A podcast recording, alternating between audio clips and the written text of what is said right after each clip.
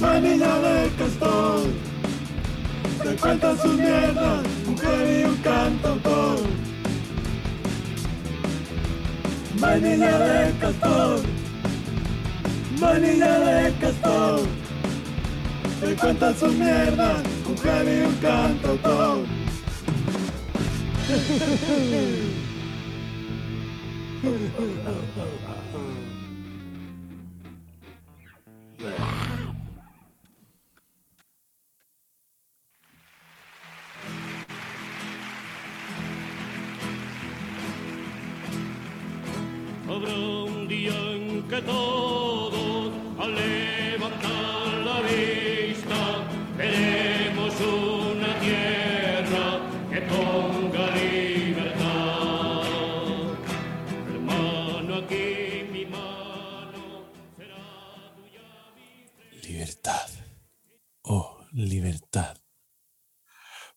Preciado tesoro. Libertad, Lolo. Está en esta época en que tanto se nos llena la boca con libertad. Hoy vamos a tratar un tema que quizás sea la máxima expresión de libertad. Pero antes de todo, hagamos las correspondientes presentaciones y bienvenidas. Lolo, saludos, saludos a este nuevo episodio de Vainilla de Castor. ¿Cómo va eso? Bueno, bueno, bueno, vaya comienzo, Ignacio. Yo, en fin, ya te dejo aquí a los mandos y qué tío. Muy buenas, Ignacio, muy buenas, queridos oyentes. Queridos Eh, castores. pues nada, aquí no. Arriba Queridos esa castores, jóvenes castores. Ahí estamos. Pues, pues nada, vamos a la segunda edición de esta aventurilla podcastera, ¿no? Que nos hemos montado. Eh, he estado echando un vistazo aquí a cómo salió lo de la, lo de la semana anterior. Que bueno, la verdad es que, a ver, mm, lo, fui- lo hicimos así muy a las bravas, ¿no? Pero es bonito porque quedó una cosa como muy punky. Y el punky en este contexto, Ignacio, no sé si estarás de acuerdo conmigo, es bonito, ¿no? Porque eh, partiéndonos que vamos siempre con lo de eh, las cosas de un heavy y un cantautor y donde la sutileza del cantautor no alcanza y donde el heavy se pasa a lo mejor de, de elaborado en la instrumentación, ahí está el punk, ¿no? Para abrirse camino. Y pues esto fue grabar. eh, pero hoy, hoy la verdad es que quedará mejor en cuanto a lo técnico, por, lo menos, supuesto. la verdad. Eh, ya lo otro no lo podemos prometer. claro. Además es una de nuestras máximas filosofías. el- un poco la, la- la espontaneidad y el, un poco el salto de mata dentro de unos márgenes, claro. Sí, sí, sí, no, la- tú lo has dicho, la espontaneidad es lo que puede salvar lo que es la, la falta de criterios y de talento, que son también, por otra parte, rasgos muy distintivos nuestros. Eh, con eso y con todo, cuidado, Ignacio, eh, que, la, eh, que la primera, este primer programa ha contado con unas 33 escuchas, que ya son pues casi que más de 30 de las que yo Joder, esperaba. ya a mí me ha sorprendido totalmente. Y también Sí, sí, debo sí. agradecer el que nos está empezando también a llegar feedback y en concreto, eh, para que se vean los oyentes que tomamos nota de sus sugerencias, hemos creado una, una lista de podcast que me sugirió Paco Gutiérrez y una lista de Spotify y ahí podréis encontrar eh, varias de las canciones que vamos a ir poniendo en el podcast. Entonces, cada vez que subamos un episodio iremos actualizando la lista de Spotify para que nuestros queridos castores puedan disfrutar en casa y construir su fuerte con las maderas auditivas que les probemos. Qué bonito, qué bonito, joder, sí, joder. Pues no lo tenía preparado. Lo estamos haciendo. Evidentemente, ahí es donde entra la ay, espontaneidad, tapando todos los agujeros, ¿no? De esta, a donde todos los esos robles que vamos royendo y tal, y esas fugas ahí, ¿no? Que son, que son brutales, por ahí entra eh, el ave derrapando, ¿no? Pues bueno, pues, pues es la espontaneidad, Exacto, ahí lo que un vamos poco tronco a tronco, construyendo nuestra presa. Tronco a tronco, sí, señor. Y bueno, pues fíjate tú qué entrada, ¿no? Con, con tan buen humor, que, que es la tónica eh, de nuestra, nuestras interacciones, casi diría. Y bueno, y si me apuras, ¿no? Pues el programita este, la cosa es, bueno, sí, contamos nuestra historia, nuestras movidas, pero un poco por el tema de reírnos y tal. Pero bueno, eh, estamos de acuerdo en que todo el mundo puede tener un mal día de vez en cuando, ¿no? Obviamente. Y como hemos entrado con el tema de la libertad, Lolo, no sé tú qué opinas, pero yo pienso que una de las mayores expresiones de libertad, incluso si me apuras de creatividad, que es el por el palo por el que vamos a ir un poco por aquí, es el exabrupto.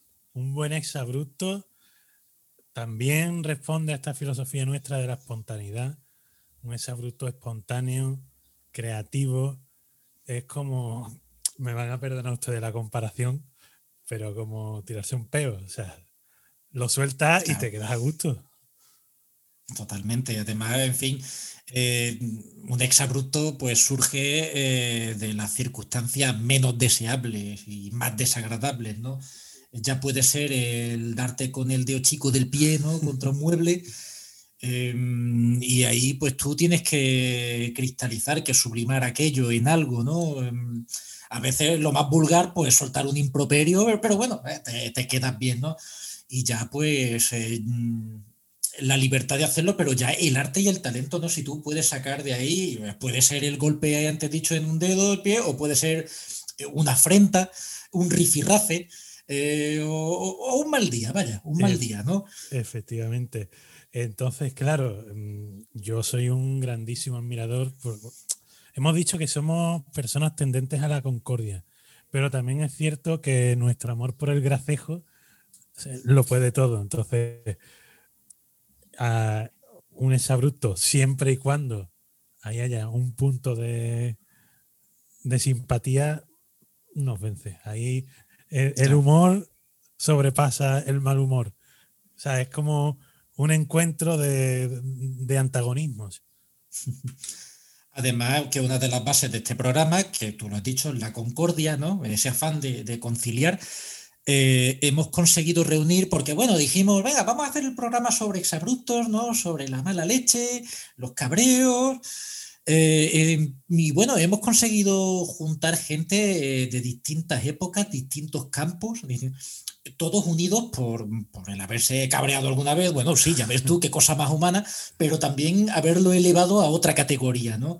Ya puede ser desde verdaderos artistas del cabreo. Mm, hasta, bueno, eh, simplemente pues que, han, que lo han llevado al terreno de lo risible, cosa que siempre nos va a parecer bien. Absolutamente. Y además, eso, pues, como he dicho, es el elemento ¿no? que une quizás a nuestros protagonistas de hoy, pero también eh, hay que dejar claro que no es gente, que aquí, aquí, mira, seremos de todo Ignacio, pero no somos vulgares, o por lo menos no tan vulgares, ¿vale? No vamos a resumir a las grandes personalidades que se van a juntar hoy en un puñetero meme. O sea, son gente que, destacaron en sus campos y de qué manera. Eh, vamos, pues fueron próceres, ¿no?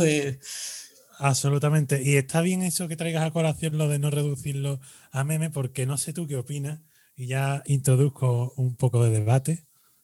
Em, ¿No te parece a ti que la cultura del Zasca ha acabado con el exabrupto? Porque Totalmente. un exabrupto no espera. El exabrupto en condiciones, no busca pasar a la posteridad, no busca el aplauso. El buen exabrupto es una expresión máxima de sinceridad y, es un fin en sí mismo. Totalmente, totalmente. Una de las cosas que tenemos clara es la eh, filosofía de este programa que a lo mejor teníamos abocetada y que vamos escribiendo capítulo a capítulo, es que el filisteísmo mal, mal, siempre mal. Aquí y, el Zasca es que, vale, sí, nos podemos reír, pero es de esa clase de placeres plebeyo que un poco, ¿no? Aquí, en un momento dado, porque somos gente de, de buen humor y bastante manga ancha, pues nos podemos reír con cierta condescendencia.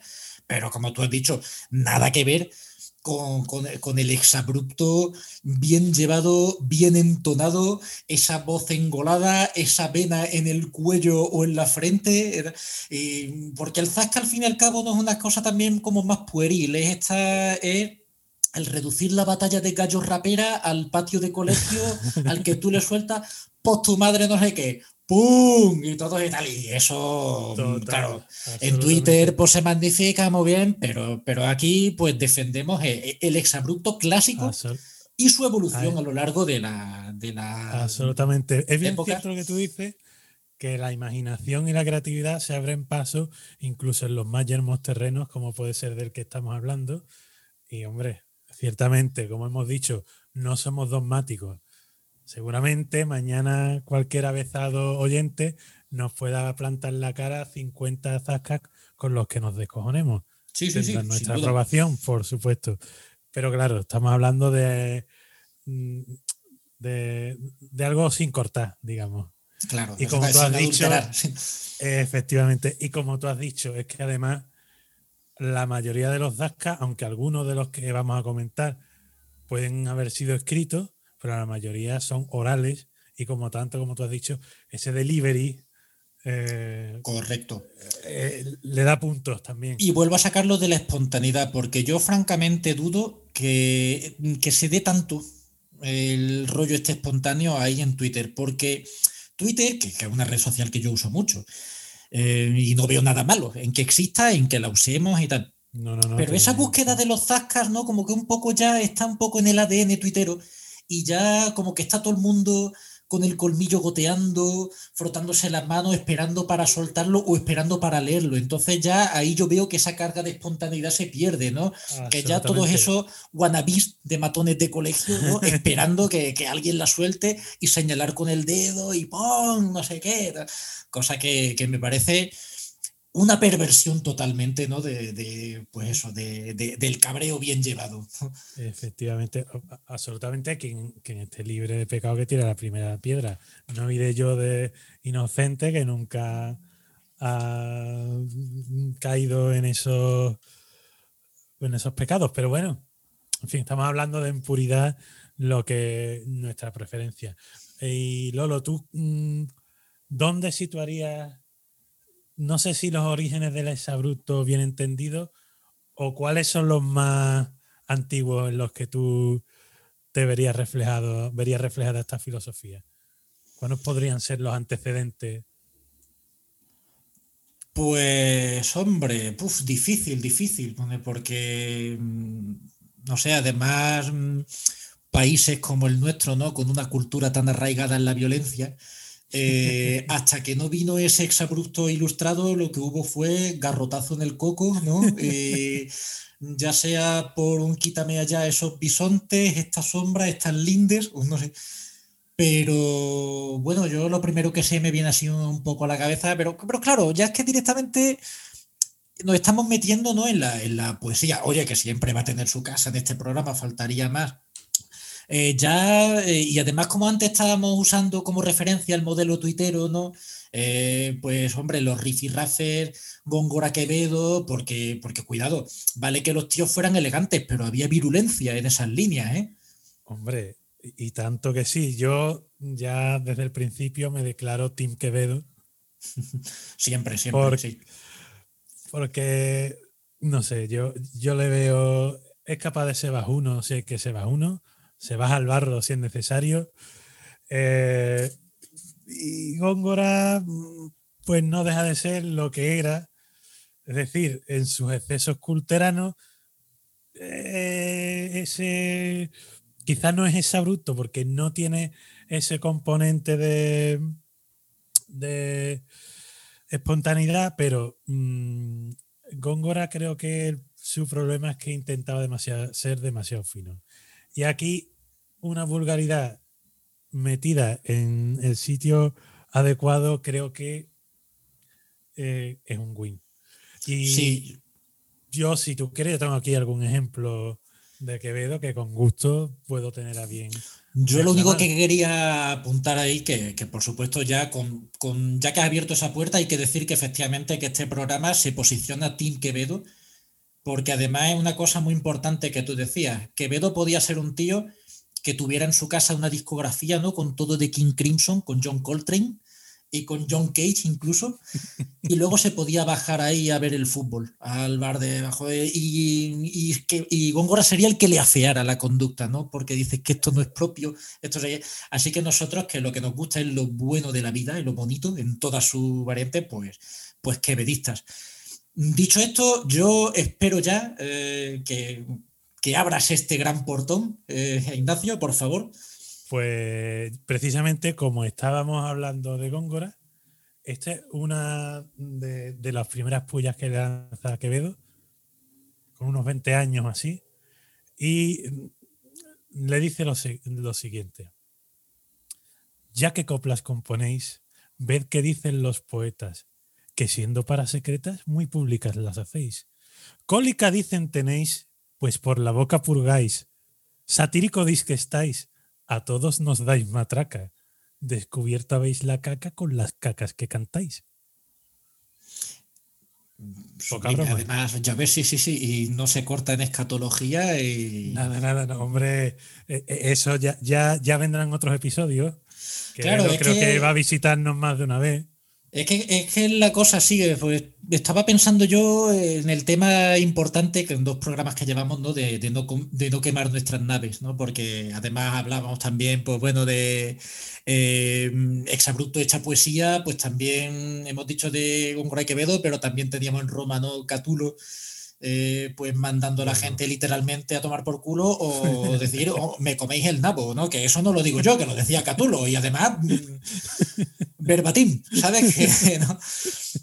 Y nunca mejor dicho. Sí, sí, sí. Hombre, si lo decía él, ¿quiénes somos nosotros? Que, que no hemos pasado a la posteridad ni lo pretendemos.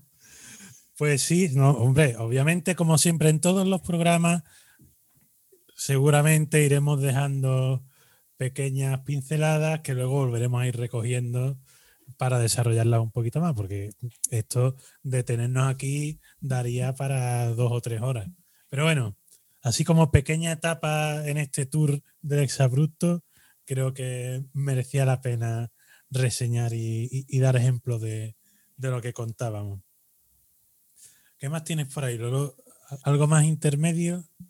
Pues la verdad es que, bueno, yo eh, em, he tirado más, ¿verdad? Pues, pues de un tiempo más para esta parte, ¿no? Porque Sí. esto del cabreo, eh, es que a veces me daba la sensación cuando yo estaba buscando ejemplos, ¿no? Que, que no estábamos siendo del todo justos, ¿no? Y algunos casos, pues, pues los veremos. Porque mm, en algunos de los casos hay gente que, bueno, que, que ha sido, sus cabreos han sido famosos un poco por las circunstancias, ¿no? Pero, pero luego tú lo piensas y dices, pero, pero qué derecho había, ¿no? Para que le dieran por culo a este señor, a esta señora. Pero, por ejemplo, y- Obviamente, no, no. Claro, eh, tengo un poco de de- casos así misceláneos, ¿vale? Eh, pero, por ejemplo, mira, por, por quitarnos un poco la purria y de cosas que son a todas luces injustas, pues mira, estaba, por ejemplo, eh, Pepe Sancho, ¿no? Grandísimo actor, desaparecido ya. Hombre. Nos recordábamos, ¿no? Pues de, eh, de Curro Jiménez y, bueno, más recientemente eh, en Cuéntame. Y, y, bueno, pues, pues fue un señor que tuvo luego pues su vida personal un poco más, en fin, un divorcio un poco aparatoso. Y entonces, pues bueno, pues en un momento dado de su vida tuvo que mandar a los periodistas literalmente a mamarla. Eh, claro, yo por eso quería quitarme estos cargos. Son cabreos muy significativos y además el tío, cuidado, tú ves el vídeo y tal, y el tío, mm, siendo actor como era, ese a mamarla declamado, eh, la voz bien proyectada y tal, hay talento Hombre. y hay arte, pero también eh, no podemos dejar que hay un hombre perseguido por la que ya bastantes Hombre. mierdas tiene, ¿sabes? Entonces Hombre, aquí... hay una, una expresión de hastío bastante evidente. Claro, o sea, yo quiero pensar, quiero pensar que sabiendo incluso que esto le perseguiría, pues el ejemplo que pusimos antes, ¿no? Del pegarte el golpe en el dedo, ¿no? Tú tienes que sacarlo, tío. Estaba el hombre ahí en un aeropuerto, los pues yo creo que dentro de la putada que tuvo que ser que, que le persiguiera este tipo de cosas, ese hombre saltó un a mamarla bien a gusto. Es más, Hombre. además, como lo declamaba y tal, que era siendo actor, lo que es su trabajo, lo que le deberían pagar, él lo hizo de gratis, te regaló ese abrupto. Desde luego. Y, y- y hizo ganar miles de pavos a los programas con la publicidad. O sea que.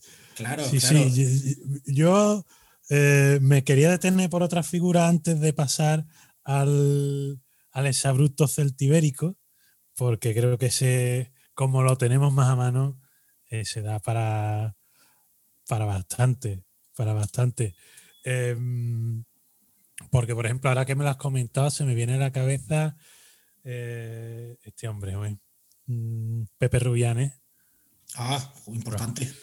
Por Dios, por Dios, otro que, que tenía un cierto carácter y, y que también era imaginativo a la hora de mandar a la gente a la mierda, si era preciso. Así que sí, sí, sí, no, como empecemos a tirar de ese hilo, madre mía, madre mía. De hecho, ¿cuál En- fue la frase, no? Eh, que, ¿Cómo era? Que le revienten los cojones y, le, y vuelen hasta lo alto de un campanario o algo así.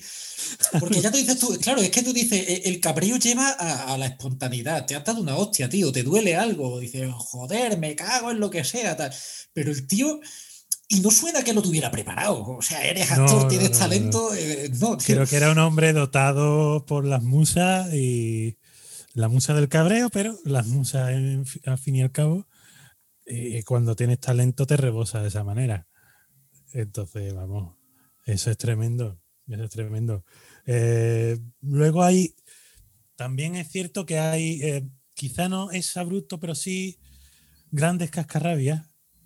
Por ejemplo, en el mundo del rock, Lolo, que tú creo que eres más especialista en estas lides. Bueno, un, un famosísimo cascarrabia. mm, Y de hecho, el documental de su vida se llamaba Cuidado con Mr. Baker. Creo que ese aviso estaba ahí por algo. Total, total. Como todos mm, los que mm, creo que, si no la totalidad, gran parte de los músicos que veamos con cierta fama de cascarrabias, todos van a dirán, no, no, yo no era cascarrabias. Pero joder, menos mal, menos mal, menos mal. Llegan a ser un poquito de mecha corta y no vean los colegas. ¿no? Madre mía, madre mía. Ciertamente, este hombre, es que yo- además yo creo que no, porque ha- hay otra gente con la que quizás, según a quien le pregunte, te dice una cosa, pero yo creo que aquí hay quórum. Sí, sí, sí. Además, efectivamente, eh, no hace mucho me leía la, la autobiografía que hizo mm, este hombre, eh, mm, Bernie Marsden, el que fuera no guitarra de Hombre. Whitesnake, eh, de- y en fin, toda una leyenda, toda una leyenda del rock británico.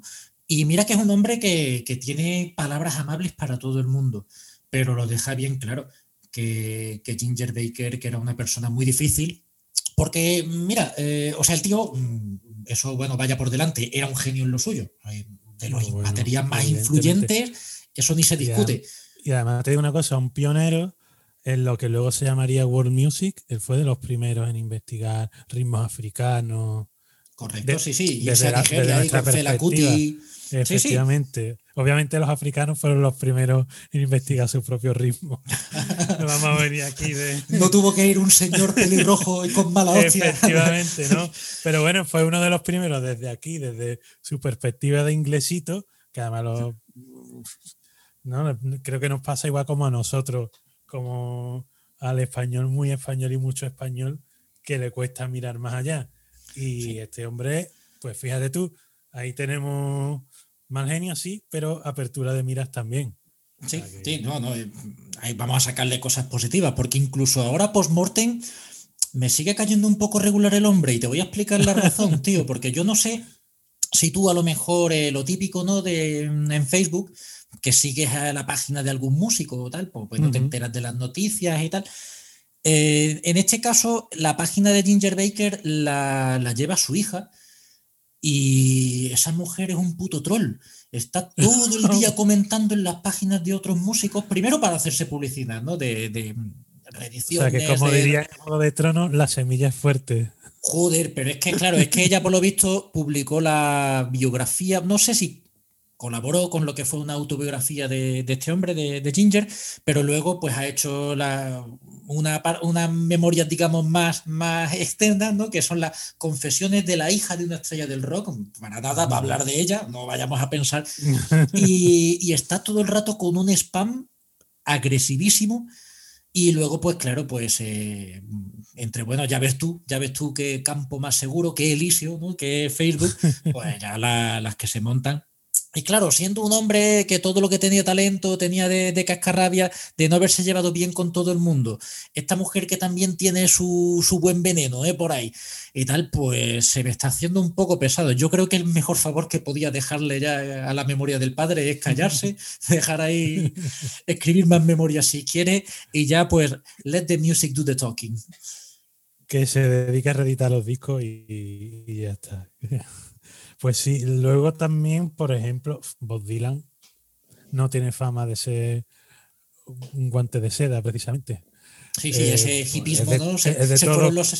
Sí, Pero curiosamente, pienso yo que uno de los primeros acontecimientos famosos de, de Bob Dylan eh, fue precisamente que fue el quien sufrió un exabrupto tocando en directo, cuando aquel famoso episodio en que se presenta con la banda eléctrica y le gritan Judas. sí. Y él, la verdad, nos alteró mucho. No te creo y ahí sigue. sigue ahí a lo suyo. Que es curioso, la víctima y el verdugo muchas veces son la misma persona. Correcto. Por otro lado, eh, según tengo entendido, ya que estamos aquí dando una de cal y otra de arena, y que me corrija quien tenga mejores datos, si no me equivoco, a Buddy Guthrie eh, fue a verla al hospital cuando estaba moribundo y por lo visto ahí el tío dio, dio el callo. Tengo entendido, mm, no sé, hay por ahí expertos como Enrique Alcina, por ejemplo, que sabe muchísimo de Bob Dylan, que igual nos podrán arrojar luz al respecto. Pero bueno, en fin, plantones como los del Nobel aquí, eh, perdón, los del... Oh, sí, el del Nobel, Sí. coño, que fue Patti Smith, ¿no? Eh, ah, pues mira, no me, no, no me acordaba. sí, sí, que- que creo, al final- creo que fue Patti Smith a recogerlo en su nombre. Yo pensaba que al final no lo recogió nadie y que bueno, que. Creo recordar que sí. Igual, lo mismo algún oyente que esté más puesto en Bob Dylan nos corrige. Pero vaya, pero- para exabruptos, el de todo aquel eh, que como le habían dado el premio Nobel a alguien que conocía, para variar, pues no le pareció bien, por supuesto, ¿no? Y empezó a llenarse o, las los del- o los de los fans de Murakami, porque Los otro de año Murakami. más. Sí, no sí, sí, sí.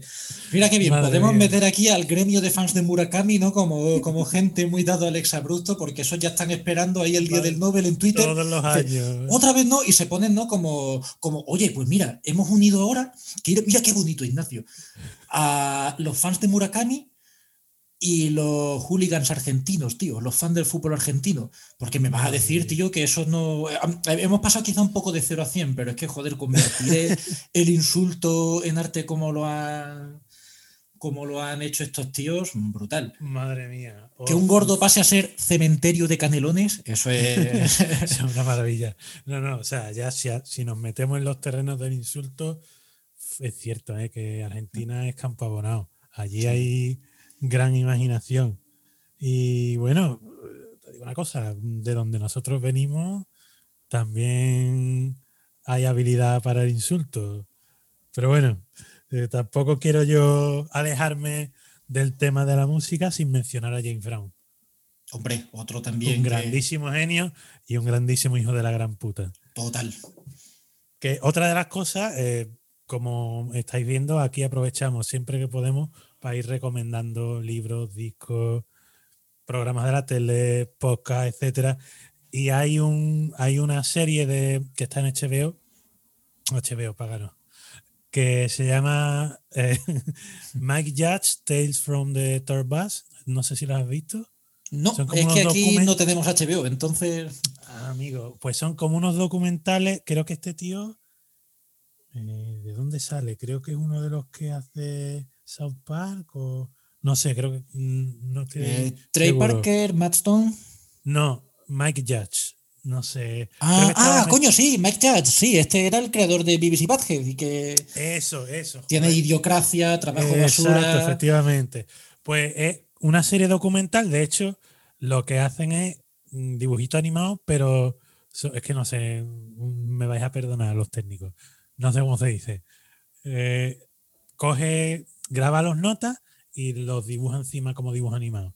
Y mezcla eso, ¿no? Entonces un poco entre documental y tal.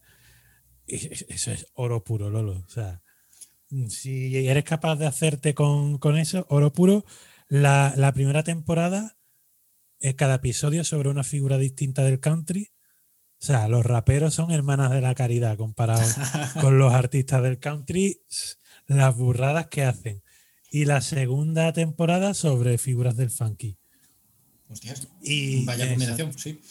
No, había escuchado Y el este, pero episodio no, de no James la Brown es ambrosía. James Brown, o sea, gran hijo de puta de, del palo de. eh, Él estaba. O sea, tú lo ves ahí todo el tiempo bailando, cantando, tal. Pues el nota, el hijo de puta, tenía un oído que te caga. Y, o sea, una, por ejemplo, y cada vez que alguno de los músicos la cagaba, el nota miraba para atrás y con esa mirada ya el músico sabía que esa noche o no cobraba o cobraba menos. O, co- o cobraba de otra manera. O co- Exacto. Aparte de ser un hombre mm, un poco Mohamed Ali, ¿no? Yo creo que tienen ahí algo en común que esa manera de... Lo que pasa es que Mohamed Ali para mí está en ese sentido está en otro nivel. Pero bueno, Sí. eh, un tío que era capaz de ponerse por las nubes y tirar por tierra a quien fuera mm, y, y a veces de manera graciosa. Eso hay que reconocérselo también. Pues mira, uno que también eh, de un, en fin, de un trasfondo parecido, ¿no? similar, venía también, ¿no? De, eh, de estos ritmos vacilones y sensuales y de ser un padrino en lo suyo, que era Chuck Berry, ¿no? Lo que hizo James Brown, que era el padrino del soul, y con gran mérito. Y es verdad que, que cuando se habla muchas veces ¿no? de las grandes figuras del soul y tal, se obvia a James Brown quizás por, por esa vida personal tan, tan turbulenta que tuvo. Pero bueno, en el caso de Chuck Berry se sabe ¿no? y se conoce que el tío, pues eh, con- conforme pasaron los años, pues como a tanta gente le pasa, y por muy padre del rock and roll que tú seas, pues no te salvas de envejecer y de cultivar una mala leche. Sobre todo, pues claro, cuando vas viendo que, que grupos de chavales blancos ingleses te comen el terreno, que tal y cual, que a la justicia eso de que pase eh, putas menores de edad por la frontera, pues, pues tampoco le parece una cosa muy. No, no estaba muy de acuerdo, no lo vio como lo que sea. ojo, Ignacio, por lo que Por, sea. por, por moños 50 que fueran, ¿eh? Claro, exactamente. Y tú estás Que tú dirías, y bueno, dices años que no puedo 50. pasar putas, me cago en todo. Y entonces, ¿no? Se podían casar entre primos, pero Exactamente, ¿no? Eh, que luego, por ejemplo, monta un negocio y el tío pues pone cámaras de baño en los cuartos de baño de señoritas y dice que es por su seguridad, por no sé, pues, que esto está mal, Chuck Berry, me cago en la puta. Y el tío otra vez se cabrea y tal, ¿no? Y encima, pues, a explicarle las cosas a la policía, que eso ya con cierta edad te tiene que costar. Pero bueno, eh, ya dentro de lo que fue en la farándula, sin meternos en lo, en lo truculento, eh, es conocida también la historia ¿no? de cuando Keith Richards, y hablamos de Keith Richards, cuidado, eh, también un señor muy dado pues a la poca diplomacia o bueno, a, la, a la diplomacia muy sui generis. Eh, pues cuenta cuando entró eso en el, en el camerino y que vio la guitarra y se la tuvo que ver un poco así, ¿no? Como, como espada en la piedra, ¿no? Y el tío ahí viendo pues lo que sería esa, esa Excalibur ahí y, y fue a cogerla y en esto que entró, que entró Chuck Berry. Y Chuck Berry no le dijo, no, por favor, no la cojas, no, no, no. Hostia, rodabrazo, que se llevó Keith Richard. Y Keith Richard, viendo pues cómo su ídolo le acababa de, de cruzar la cara, pues, pues, pues se cayó. Pero es que la cosa no sigue así. Es que eh, están, están luego tocando el Carol eh, en el concierto homenaje que van a hacer a Chuck Berry. Y, este momento, o sea, dentro de lo que es la historia de la música y del rock en concreto, es como muy, muy guay, muy jugoso, ¿no? Porque dices tú, joder, los Rolling, que son los hijos de Berry, ¿no? No se puede ser más, eh, más fan y tal.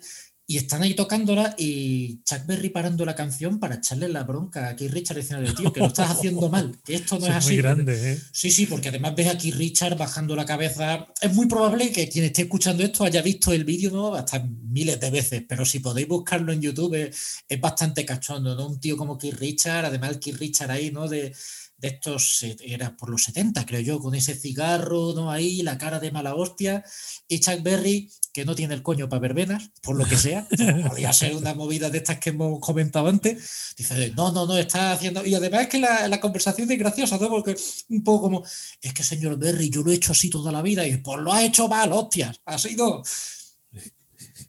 Buenísimo.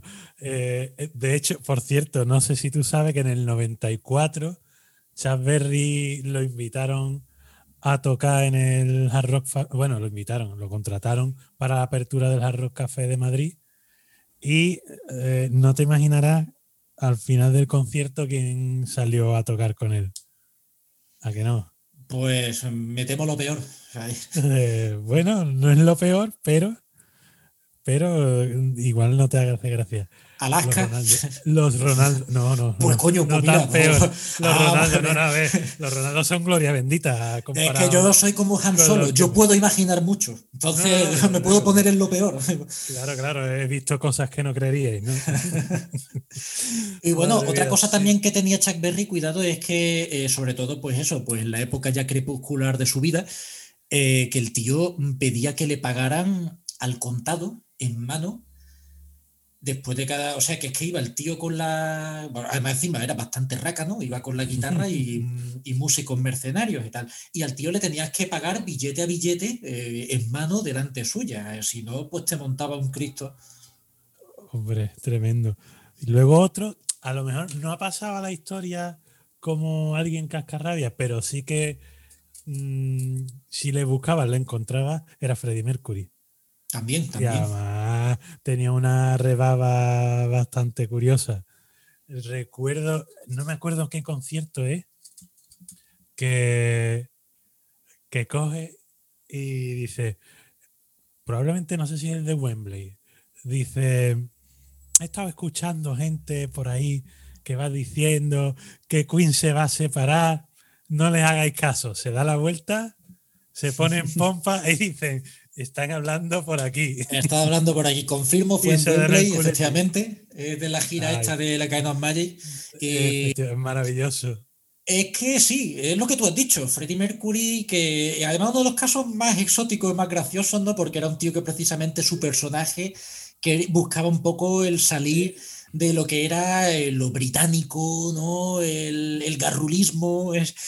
Y además deja que te diga que este hombre cuando se fue a Inglaterra, eh, cuando se fue a Londres, él vivía, su familia vivía, y de hecho tiene su plaquita tal, en el barrio, en la zona llamada Feltham, en el oeste, que es donde Marta trabajaba, donde estaba el colegio en el que estuvo Marta trabajando muchos años. Y te puedo decir eh, que el barrio es todo lo garrulo que te puedas imaginar y más. Así que el tío no podía sacar el barrio de él, podía sacar a Freddy del barrio, pero, pero el barrio es mucha tela.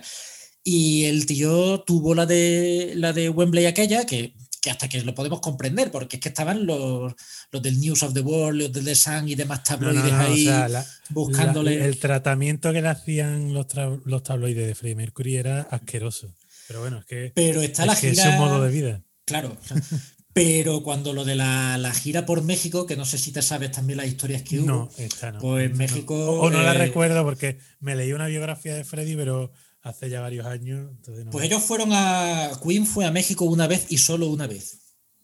Y se encontraron, pues, eh, lo que era la corrupción hasta los más altos niveles de bajarse del avión y decirle, uy, pues tienen que usted pagar, tienen que pagar todo esto porque vienen no sé cuántos, no sé qué, la comisión de no sé cuántos, eh, sabotajes varios y tal. Y en un concierto, pues el tío además hasta, hasta cayó en el exabrupto ya, ya racista, ¿sabes? Empezó a decirle eh, mexicanos, eh, Precisamente ta- él- tacos, burritos, iros a la puta mierda. Vamos, fue una cosa, lo de tacos se lo dijo a la gente. Madre Eh, mía. Se sabía, se sabía que efectivamente estaba muy quemado por todas las razones anteriores y tal, porque bueno, les costó dinero, les costó cabreos y al final pues le salió más a cuenta decir, decir eso de, mira, no volvemos a México. Efectivamente. Y de hecho, un exabrupto, y aquí podemos hilar un poco con lo que hemos comentado al principio de los poemas de, mm, de Quevedo y toda esta gente. Eh, Freddie Mercury no era extraño a ese tipo de exabruptos artísticos. Tenemos esa maravillosa canción llamada Death on Two Legs, dedicated to, eso, eso es uno detrás de otro, mm, claros y meridianos y buenísimo. Yo Sí, dedicada creo que era a John Reid, un manager que tuvieron que pues, fue uno de estos managers que se la jugó y tal. Los Rolling también tenían ahí una cara B que sacaron que era el Cocksucker Blues, ¿no? Muy Oh, explícitamente eh, el blues También del muy- y, bueno, Sí, sí, total. Bueno, eh, eh, Taxman de George Harrison, un himno neoliberal. Sí, pero bueno, yo no sé si antes había ¿no? canciones de jóvenes quejándose de pagar impuestos. Eh, Para que vea que Ayuso tiene precedente. Sí, sí, sí. Oh, madre. Eh, y no sé, yo así, mm, del rock así que se me venga a, a la cabeza, mm, pues yo creo que Freddie Mercury es perfecto para hilar con Perdona, Ignacio, es que me dejaba Dime, y podemos perdón. terminar ya el bloque de gente de la música, Sí, pero sí, es que nos hemos dejado uno, además, uno que eh, por lo visto, en alguna entrevista tal, el tío, por activo y por pasivo, dice que él, que, que él no se cabrea tanto, que él no se. Pero vaya por Dios que siempre alguien cuenta, pues no vayas, no veas el cabreo que se cogió, la que lió en el camerino, la que no, que es Van Morrison. Van Ostras, por Morrison tiene una reputación de mala hostia. Hombre, como el león de Gales, ¿no? El, el el tigre. Six- no, eh, El no, león, de- el el, león. de Belfast, el león de Belfast. El león de claro. Belfast, de Gales, El- digo yo. El tigre de Gales es Tom Jones.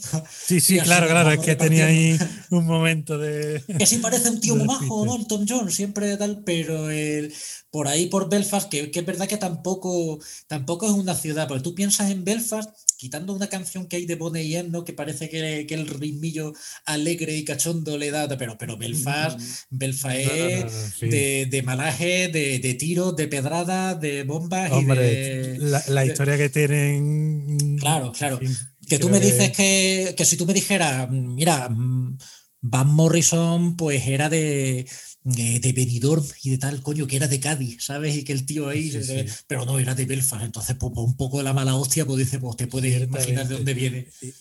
Y de hecho, su última obra, junto a Eric Clapton, ha sido una canción contra el confinamiento y todas estas cosas. En fin, pasaré de puntillas por ahí. Y como decía Freddie Mercury, nos puede servir perfectamente para enla- enlazar con la siguiente tipología, porque ya que Freddie era la reina, creo que es justo pasar de la reina a los reyes, que como viven por encima del bien y del mal, ellos ya han tocado techo, ellos por sangre son una clase diferente al resto de nosotros, pobres mortales. Pues si les importunamos, por supuesto, tienen todo el derecho del mundo a ponernos en nuestro sitio. Encima de que ya no les dejamos el derecho de pernada, que menos que por lo que menos que se puedan cagar en nuestros muertos, ¿no? Faltaría. Hombre, tú tienes ahí un ejemplo, ese señor tan elegante, tan apuesto y, joder, si ha sido duradero, el duque de Edimburgo. Sí, sí, Duque de sí. Edimburgo, un señor que ya, sobre todo en estos últimos años, no le importaba nada y la soltaba y se quedaba tan tranquilo. Si ya incluso de joven ya, ya era el hombre un poco tal, ya efectivamente mayor, ya era patente de curso eh, para hacer. Y además, como además el tiempo ha demostrado, porque fue doblar la servilleta al caballero y las rondas de dedicatorias felatorias eh, que se vieron por todos lados, pero es que Ignacio, tú ibas a coger un tren y en donde los horarios te venía, eh, pues le, le mandamos nuestras condolencias a, a la familia real, sí, como que ellos van a coger un tren, su puta madre, ¿no? Y tal. Estaba por todos lados que incluso eh, que incluso algún que otro inglés en cartas a- en correspondencia ¿no? con, con emisoras y tal y periódicos le dijeron igual os estáis pasando un poquito ¿no? pero Joder, pues cuidado, ahora eh, en su- porque- sí sí No, no, porque si hay un país jodido para ser republicano, el Reino Unido. ¿eh? ya ves hombre bueno, aquí la verdad bueno sí a ver No para ser republicano aquí que- está jodido porque te, te tienes que joder e incluso cuidado según qué cosas hagas ¿no? Hombre, además que tiene un apoyo brutal que a lo mejor en otros países no tiene tanto. No sé, es como es algo tan Es que esto es una cosa que discutimos también mucho. A ver, eh, y yo, por supuesto, no es que sea, no es que yo esté a favor. eh, Para mí una monarquía sobra, allá donde menos en El Señor de los Anillos y en ficción, no sé, toda monarquía me sobra totalmente. Pero lo que pasa es que creo que aquí han sabido por lo menos jugar de otra manera, ¿no? No es el quizá ese abuso tan descarado que vemos en España, que aquí tiene el rollo de que publican las cuentas, de que mm, da igual, que no les tiembla tanto el pulso a la hora de, de echar a alguien, pero bueno, habrá unos secretos que... A ver, es que una vez más tengo que dejar claro que esto es muy relativo, es que es que vengo de España, joder, ¿sabes? Es que tú ves las cosas que hace aquí, no está bien porque sobra ya una monarquía, pero es que lo de España, joder, que es que vaya canteo. Madre mía, madre mía. Mira, tengo una, tengo una anécdota, ¿no? Aparte de salidas de tono racista, eh, no sé si en plan llamarle chino a uno que no que creo que era del mismo Londres, cosas así, ¿no? Creo que le dijo, ¿tú de qué país vienes? o algo así, en una recepción. sí, sí, qué público. En las Olimpiadas del 2012, creo que fue, creo que fue, no sé, si no me equivoco de evento. Como estáis viendo aquí, el rigor no es lo nuestro. Nada. Eh, pero o sea, así tenéis. Pero sería más gracioso si fuera investigar. en las Olimpiadas de 2012, porque fueron aquí en Londres. Quiere decir que ya Claro, es que no tenía que, coger un avión, que es que estaba en su puta No, casa. Efectivamente. Creo que fue entonces que le dijeron que iba a actuar Madonna, no sé si en la apertura, en la clausura, y en público, con prensa delante, él dijo, bueno, pues nada, y preparando tapones para los oídos.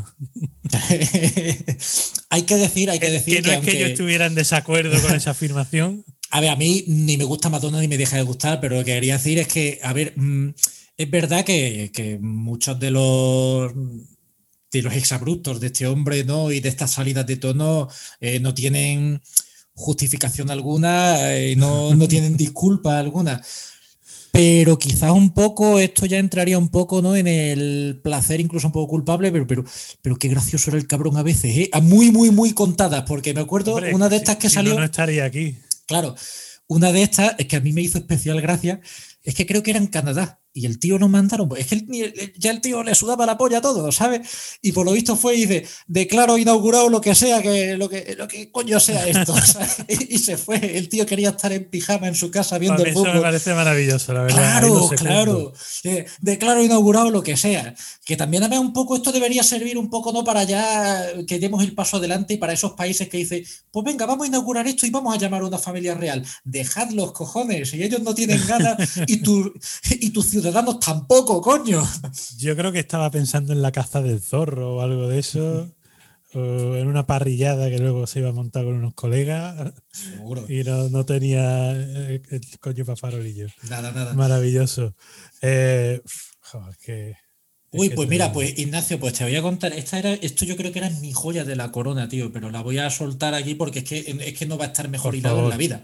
por Porque favor. esto ya con, con gente, volvemos un poco a la farándula, ¿vale? En este caso, y porque además este, eh, al contrario que quizás muchos de los casos que veamos, sí tuvo final feliz, pero muy feliz. Eh, bien, personaje en cuestión, Helen Mirren, gran dama del teatro Hombre, y cine favor. británico. Eh, una de las, mm, esto espero que no sea, que suene el, el pollaviejismo cariñoso nuestro, ¿vale? Pero cuando digo, entendedme que es una de las mujeres más bellas que jamás ha hollado la faz de la, la faz de la tierra. Eh, de joven era espectacularmente hermosa y de, de mayor sigue siendo una mujer guapísima que, que, en fin, desprende elegancia, clase y dignidad. Estoy muy enamorado, ¿vale? De Helen Mirren. Y un papel talento que te cagas, que es lo más importante. Sí, perdón si no ha sido justo el obviarlo, pero, No, no, pero o sea, bueno, es que- está- o sea, si nos ponemos así para falocéntrica, la selección que, que hemos hecho, porque lo, así a salto de mata, pero bueno. pues la cosa es que que esta, esta mujer, que además, eh, no sé si nacida, pero criada en el barrio de Hammersmith, que, que a día de hoy es bien, ¿no? Pero, pero bueno, en, en el Londres que ella conoció, pues era un poco más, una cosa un poco más garrula y tal. Y la tía, pues, hombre, convertirse, llegar a las más altas cimas, ¿no? Del cine, del teatro y tal. Con, encima, además, siempre con unas convicciones muy fuertes. La hemos escuchado hablar sobre el feminismo, sobre todo, y la tía, eh, chapó, siempre eh, callando a todo el mundo. Y mira que bien hilado, porque nunca ha sido a base de zasca. No, no, no, es siéntate que te lo voy a explicar. Y, y la tía, genial. Bueno, pues eh, esta mu- eh, la señora Mirren tenía ya el Oscar eh, por, por interpretar a la reina, a la reina Isabel, en la película de The Queen. Joder, se qué bien- convirtió- qué bien hilado. Sí, es que está- eh, es que ha salido, ha salido genial, oye. Puerta vacía, el portero ahí eh, tirado por el suelo, el árbitro no mira. Menos mal que no era Morata, Lolo. No, no, no. bueno, cuidado que todavía podemos llegar a ser los moratas del podcast, ¿eh? pero no. Bueno, bueno. Bueno, que me, que me eso voy, que me tenemos voy. que llegar primera antes. Ah, correcto. Pues la cosa es que eh, la adaptación de, mm, eh, la adaptación de teatro, aunque no sé si vino antes que la película, en fin, la cosa es que Helen Mirren en el Soho interpretaba el mismo papel, hacía de la reina, perfectamente caracterizada. Y ya, en fin, pues mm, ya nos hacemos una idea de lo muy profesional que era esta mujer.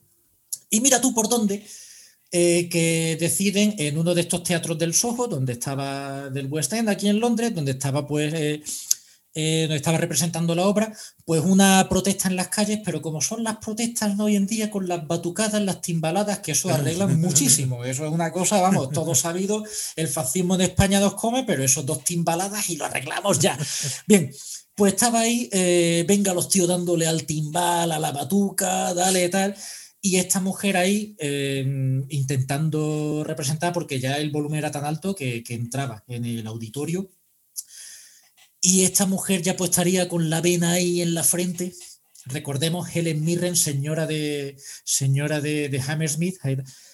Y por lo visto, pues cuando ya, cuando ya el intermedio de la obra, la tía ya no aguantaba más con el cabrón. Decía, me cago en la puta. Salió y se encontró a todos los chavales ahí de la batucada.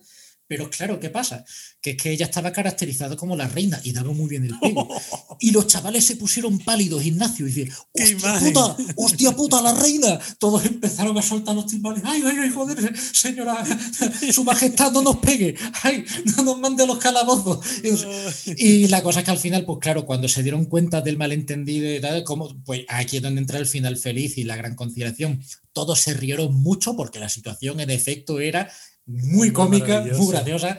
Y tenías ahí a los manifestantes y a Helen Mirren, recordemos, caracterizada como la reina, abrazándose y haciéndose fotos y riéndose. O sea, yo no sé si, mm, si ninguna de las historias que vamos a traer hoy va a tener un final feliz mejor no, no, que no, este. no, o sea, yo diría que, que hemos tocado cumbre, Lolo. Yo creo Ya a partir de aquí para abajo. Ya a partir de aquí para abajo, pero bueno, eh, yo iba, claro, de rey a rey y tiro porque me toca, iba a empezar a hablar del emérito, pero, pero creo que tenemos pendiente, y no quería dejármelo antes de pasar a lo cañí, creo que teníamos pendiente exabruptos deportivos, que Sí, sí, sí. fin, esa, la lista sería interminable. Por ejemplo, la leña que, que se dan Pedro y Luis Enrique, que es tremenda. Claro, bueno, es que el periodismo deportivo, ¿no? Además es que eso es un poco como, es que el periodismo deportivo yo creo que está marcado, ¿no? Bajo la maldición, bajo la, porque hasta gente, ¿no? Pues con que tú dices Pues tú que sin freno. Totalmente. Gente que además que inspira confianza, que tiene un semblante así calmado y que encima siempre han sido como sinónimos de profesionalidad. Estoy pensando en Matías Prat, recordemos ese Mundial del 94. Hay muchos nervios, la conexión que no va y suelta un tío, un pero esto que es, que dejó ahí a, a los técnicos y de sonido sordos, los pobres. Y yo no sé realmente lo que pasó, pero Matías Prat, que era, ¿no? Eh, en fin, era, era la serenidad. Y madre mía con. Matías. Madre mía, total, total. Eh, bueno, luego hemos mencionado a Mohamed Ali, que yo creo que también daría para programa, porque ese hombre tenía una creatividad. Sea, si buenas eran las hostias que daba en el ring, las que le daba a los periodistas era increíble. Increíble. Qué imaginación, qué creatividad, qué, qué, qué- qué manera, qué labia, madre mía. Yo, yo disfruto muchísimo. Yo, eso sí que soy incapaz de reproducirlo. Creo que eso merece la pena que vayáis a YouTube y os busquéis entrevistas con él, porque, vamos, en plan, no sé, algunos un poquito de tinte machista, plan diciendo al periodista que las mujeres lo prefieren a él y por algo será, Sí, pero también sí. otros más con, con más contenido. O sea, yo creo que era un, un puto genio. Efectivamente, yo- se puede ser un genio y se puede ser también, pues, eh, compartir rasgos más indeseables, se puede. Muchos de los que hemos Obviamente. nombrado hasta ahora, pues, en fin, De hecho, la mayoría. exactamente. Y bueno, eh, intentamos no poner un poco cada cosa en su sitio. Efectivamente. Exacto. Grande. Bueno, un cascarrabia de manual era, era John McEnroe, por ejemplo. Es que precisamente yo donde he encontrado todos mis ejemplos de deporte, tío, bueno, hay, hay muchos más, pero es que podría ser esto ya eterno, ha sido eso en tenis, ¿no? Eh, McEnroe, efectivamente, ¿no? Eh, lo Hombre. menos que podía hacer era tirar la raqueta. Cuando menos, total, total. ¿Hay algún ejemplo más? Pues yo, yo la verdad, si te soy sincero, lo- en los deportes se me pasó totalmente. Mira, No- la verdad es que. eh, No caí, no sé tú qué tienes por ahí. Pues, a ver, es que ya te digo, realmente eh, no hay alguno que destaque especialmente, porque, bueno, eh, está a lo mejor Roy King, ¿no? Eh, irlandés Sí. ahí que mandó a la mierda a su selección y todo, Hombre. porque. O Eric Cantona que dijo que Eric lo mejor Cantona. que hizo en su carrera fue pegarle la patada a aquel fascista. Exactamente, sí, sí, sí, que yo no me enteré que era fascista y tal hasta años más tarde. Yo pensaba simplemente, me acuerdo cuando pasaron las imágenes, que bueno, que Claro, era tú dices que hijo de puta el nota. Cuidado que igual, que igual tampoco vamos a concedérselo todo a Cantona. no, no, igual. Cantona tampoco lo sabía. Y a lo mejor dijo, mira, este se va a Obviamente, llevar la hostia por payaso y que es nazi. aparte- Y entonces digo, uy, menos mal. Aparte, aparte de que obviamente, más allá de la, de la chanza y de la broma, no promovemos la violencia de Nada, puta nada, nada. madre. No, no, no, señor, Tenemos que dejarlo claro, disclaimer. Totalmente, totalmente. Además, Pegar precisamente mal. aquí, aquí estamos un poco promoviendo la defensa no ingeniosa, eh, mordaz. No, nada de. Exacto. Creo que más ingenioso fue su reflexión posterior que la acción en sí. Sí. Y el cómo la relató. Ya Cantona era famoso de todos modos por sus movidas y Sí, sus sí, sí, cabreos y sí, tal, sí. porque a la selección francesa tampoco fue. Decía que el entrenador era un saco de mierda, literalmente. y- pero luego Ahí no eso, tuvo donde he encontrado. No, no, no, ahí nada. pero donde he encontrado eso mucho mosqueo es en el, en el tenis. Quiero pensar, porque es verdad que el tenis. Un partido se puede eternizar también, eso puede durar lo más grande. y tú Madre ya mía, se acaba con los nervios de cualquiera. Claro, lo- por ejemplo, también cosas como mm, que mientras aquí en Inglaterra, en Wimbledon, eh, porque cada competición grande tiene sus cosas. y tal. Sí, Wimbledon sí. es la elegancia, la pulcritud y el riguroso silencio. Además que los asistentes tienen que ir vestidos de tal manera que, en fin, no pueden, no pueden llamar la atención de ningún tipo, ¿no? Esas pistas de césped, todo muy... Pero, por ejemplo, en Francia, eh, Roland Garros, eh, pista de tierra batida, tal, y allí además es que es costumbre y se fomenta y se jalea, por lo cuanto nosotros, por, lo- por lo que nosotros no nos podemos encontrar, el, el insultar a los españoles. Ah, Concretamente. precisamente Hay- a los sí, sí, españoles. sí. Hay una tirria ahí bastante xenófoba por otra parte, ¿no? Eh, por el historial que tienen. Además, siempre eh, Roland Garros se le ha dado muy bien a los tenistas españoles. Y no Hombre, recuerdo claro. quién era. A quién era, que, que la verdad es que esto era muy frustrante, porque el tío estaba con un cabreo, mandándolos a la mierda y tal, y el juez, claro, echándole la bronca al tenista. Y decía, Obvio. pero es que joder, mira aquí el público. Y el público meado de risa y tirándole mierda. eh, del- pero, pero es que el tema de los tenistas es que además tú dices eh, Federer, pues Federer también se ha cogido sus cabreos, Nadal se ha encarado con este, o sea que es un, un sitio de mucho cabreo. Pero el que más gracia me ha hecho, eh, bueno, había uno, no recuerdo quién es, que el tío además, como ya estaba harto de tirar la raqueta al suelo, pues empezó a golpearse en la cabeza y se hizo sangre. Y tuvieron que, no recuerdo quién era. Pero estaba Nick Kyrgios, que el tío, que ya encima tenía mecha corta, y en una de estas, como ya el tío no sabía qué hacer, ya, claro, ya viene después de McEnroe, después de todos estos, que, y ya el tirar la raqueta es muy mainstream, pues el tío soltó la raqueta, soltó todo y le hizo un calvo al adversario, que no sé quién era. Así que, que es verdad, hemos dicho antes que lo guay es ser mordaz, lo guay es ser ingenioso, pero también Ignacio estará de acuerdo en que es gracioso cuando ya la respuesta es el potoma. ¿sabes?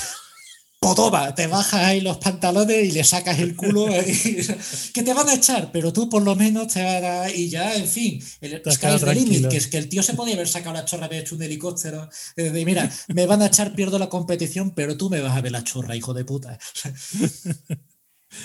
Ay, madre mía, Dios mío. Sí, pues muy deportista era nuestro querido y amado emérito.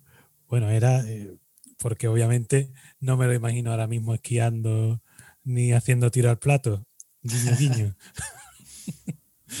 Pero nuestro querido emérito, hombre, creo que una de la- las cosas como son, ¿eh? eso hay que reconocérselo. Uno de los exabruptos más memorables de los últimos 20, 25 años fue aquel famosísimo ¿Por qué no te callas? ¿Quién no ha querido? Es más, ¿quién no ha querido decirlo y quién no lo ha dicho tal cual? Incluso poniendo un poco esa voz de medio gangosillo. Sí, sí, sí, sí, sí. ¿Quién no lo ha hecho? Eso, vamos, absolutamente humano y además con los discursitos que se pegaba aquí el, el amigo, pues... Y a lo mejor me estoy mojando mucho, Ignacio, pero hasta en cierto punto legítimo, porque es que la verdad es que estaba desbarrando lo más grande, ¿eh? el colega... Yo la verdad es que no recuerdo el contexto, mm, pero vamos.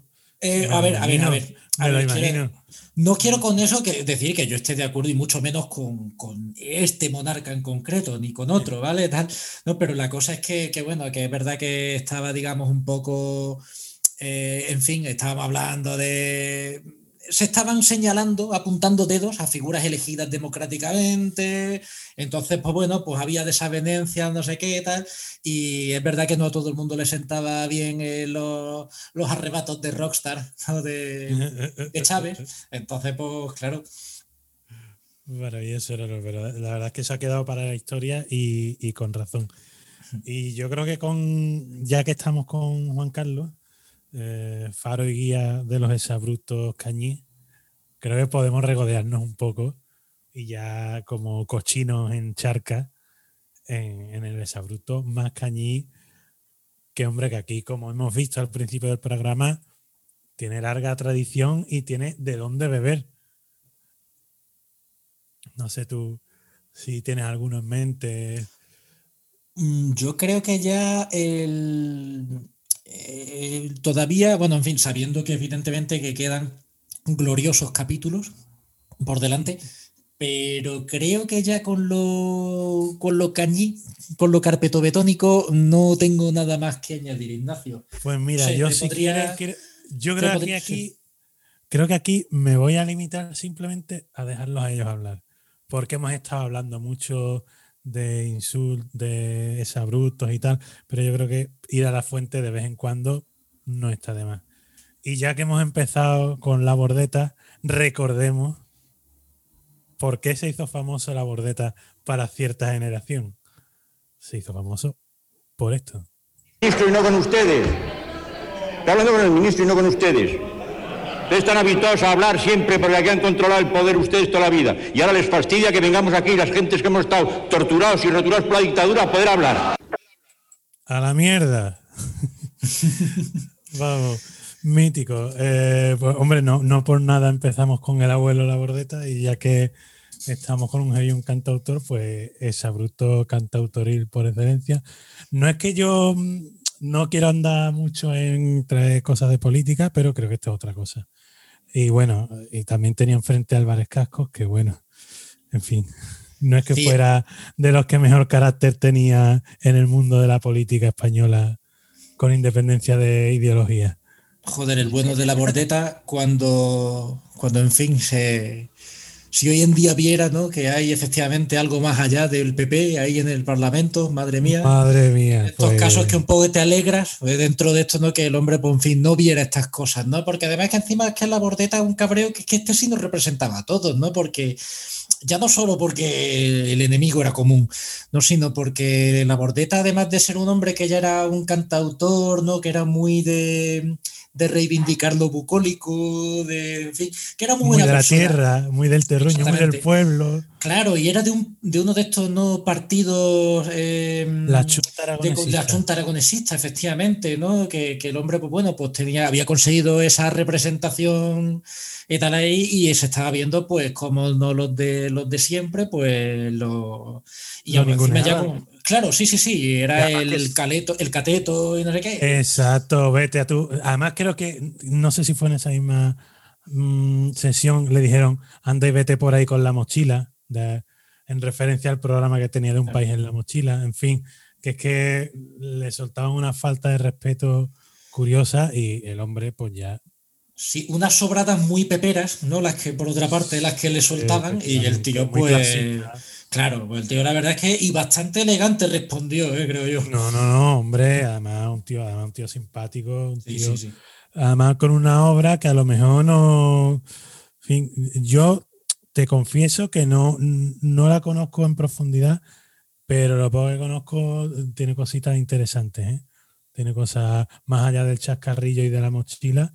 La bordeta tiene su punto que, que merece la pena eh, investigar. Y entonces, claro, ya con la bordeta abrimos la espita del exabruto patrio, que ya un poquito mm, pusimos el precedente de Quevedo y bueno, es que aquí podemos encontrarnos gloria y como decía antes, creo que he preferido que sean ellos los que de por sí eh, no, nos den gloria.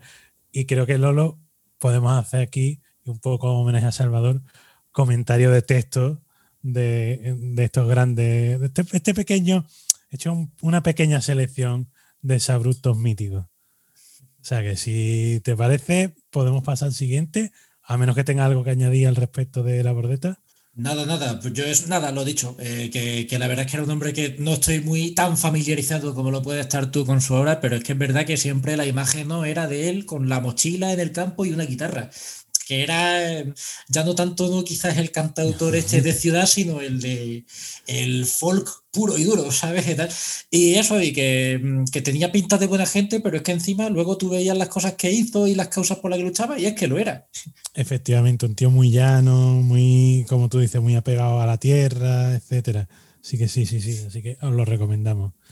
Eh, y bueno, ya que estamos en la música, Creo que alguien que nos proporcionó, si lo recopiláramos, podríamos, podríamos tener horas y horas y horas de Sabruto, fue Lola Flores. Además con arte, con mucho arte. Y yo he seleccionado uno que yo creo que, no sé, Lolo, lo voy a poner y, ya hablamos de él. A ver tú que, cómo lo ves. Resulta que ahora está escribiendo sus memorias que se ha acostado usted con 80 tíos. O sea que ahora debe estar llorando con la familia. ha leído muy mal, corazón. No, no, sí, sí, sí. Uh. A lo mejor usted le hubiese encantado hacer esa vida, pero no ha podido porque no era Lola Flores.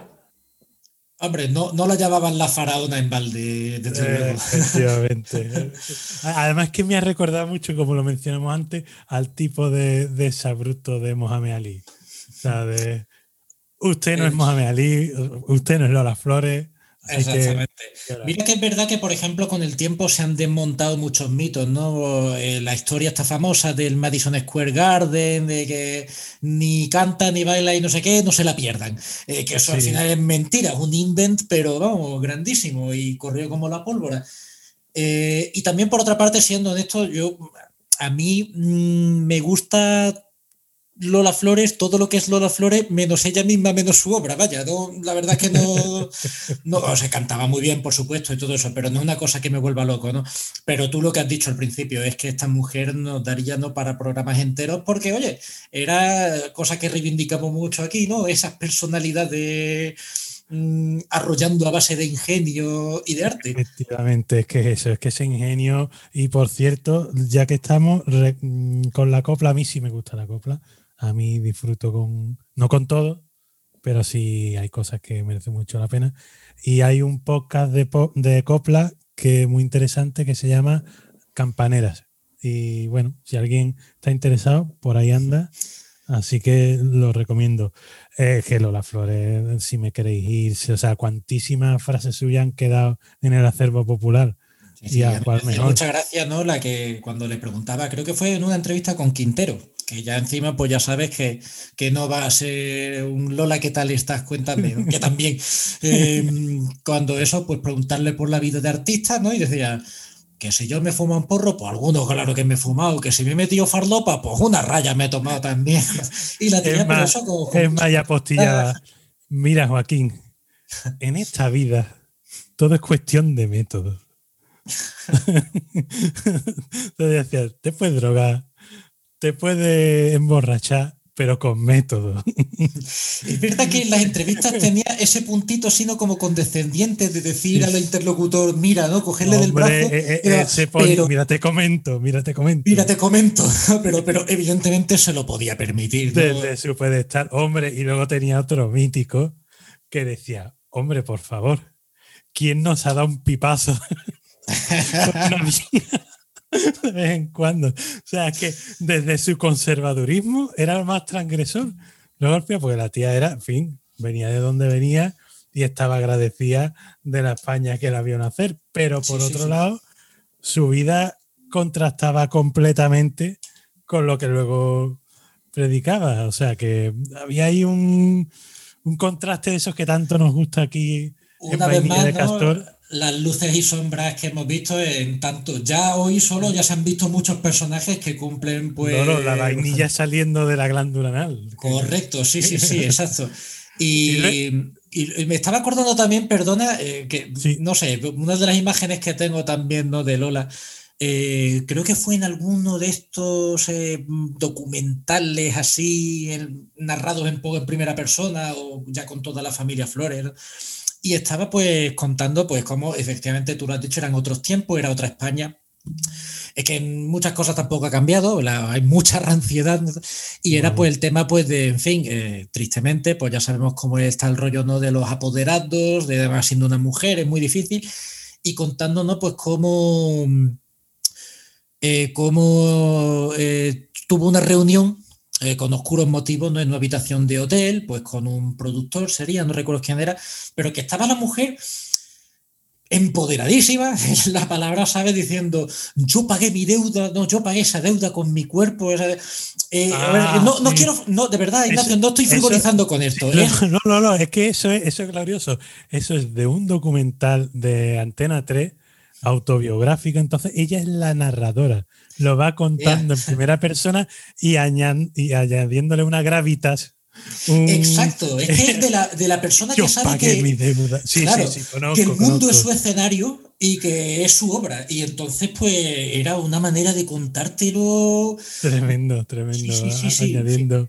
Bueno, eh, otro desabrupto mítico, muy famoso, del que solo ha quedado el yo solo vengo a hablar de mi libro, pero el background y, y los alrededores, que creo que son mejores que yo he venido a hablar de mi libro, eh, a- eso, mm, olvidados completamente. Y entonces vamos a dejar un poquito de espacio a Francisco Umbral para que diga por qué había habido, ido a hablar de su libro y, y qué es lo que había detrás de eso. Así que, sin más, os dejamos con Mortal y Rosa. Paco. Que pasa el tiempo, se acaba el tiempo, entra la publicidad, entran unos vídeos absurdos que todos hemos visto ya y no se habla de mi libro. Pues entonces, ¿a qué he venido yo aquí? Yo cuando voy a una televisión es que me pagan, porque yo no vengo a las televisiones como un paria, comprendes, gratuitamente. Hombre, como paria, como paria me siento muy identificado. Quizás con Umbral es un poco hacer trampa, ¿no? Porque yo me pregunto, ¿este hombre estuvo de buen humor alguna vez en su vida? ¿Este hombre sonrió? Este- Yo lo dudo, no lo sé, no lo sé, no, no, no tengo constancia de ello, pero es glorioso, es glorioso, glorioso. Yo no sé aquí un paria para venir a hablar gratis, ¿sabes? Además, la verdad es que yo no tengo ni idea. El programa, yo sé que era de la de De Mercedes la Gemio. era, ¿no? No, no, no, de Gemio creo que era. Sí, pero que creo que era un programa en plan de, bueno, que aquello era un poco el coño la Bernarda. Un que poco había- variedad de, de estos programas de la época, que había un poco de todo.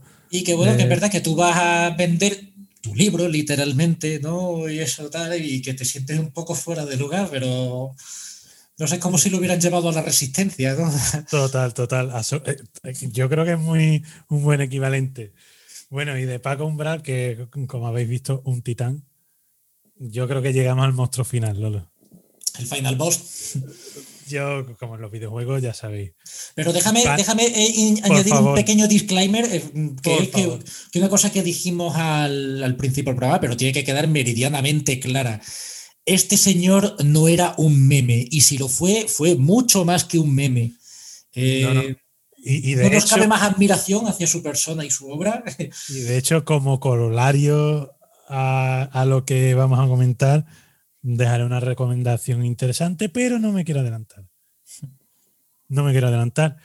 Primero, vayamos a lo que ya todos conocemos, pero igual no tenemos fresco del todo en la memoria, porque igual que con Paco Umbral, creo que lo mejor de aquella famosa intervención no es el a la mierda, sino de qué venía acompañada.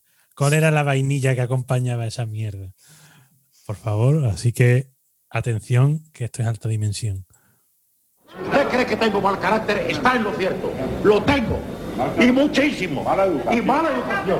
Sí, señor. Desgraciadamente soy una persona mal educada. No soy como usted. Yo la admiraba. Haga el favor de dejarme en paz. Hasta ahora la admiraba. Déjeme en paz. La admiraba hasta Pues déjeme de admirar. No me hace falta su admiración. ¡Alta mierda! ¡A la mierda!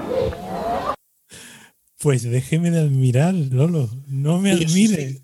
Es que cada, cada segundo de este audio, bueno, de este momento, porque el vídeo también tenía tela, ¿no? Te veías ahí al hombre.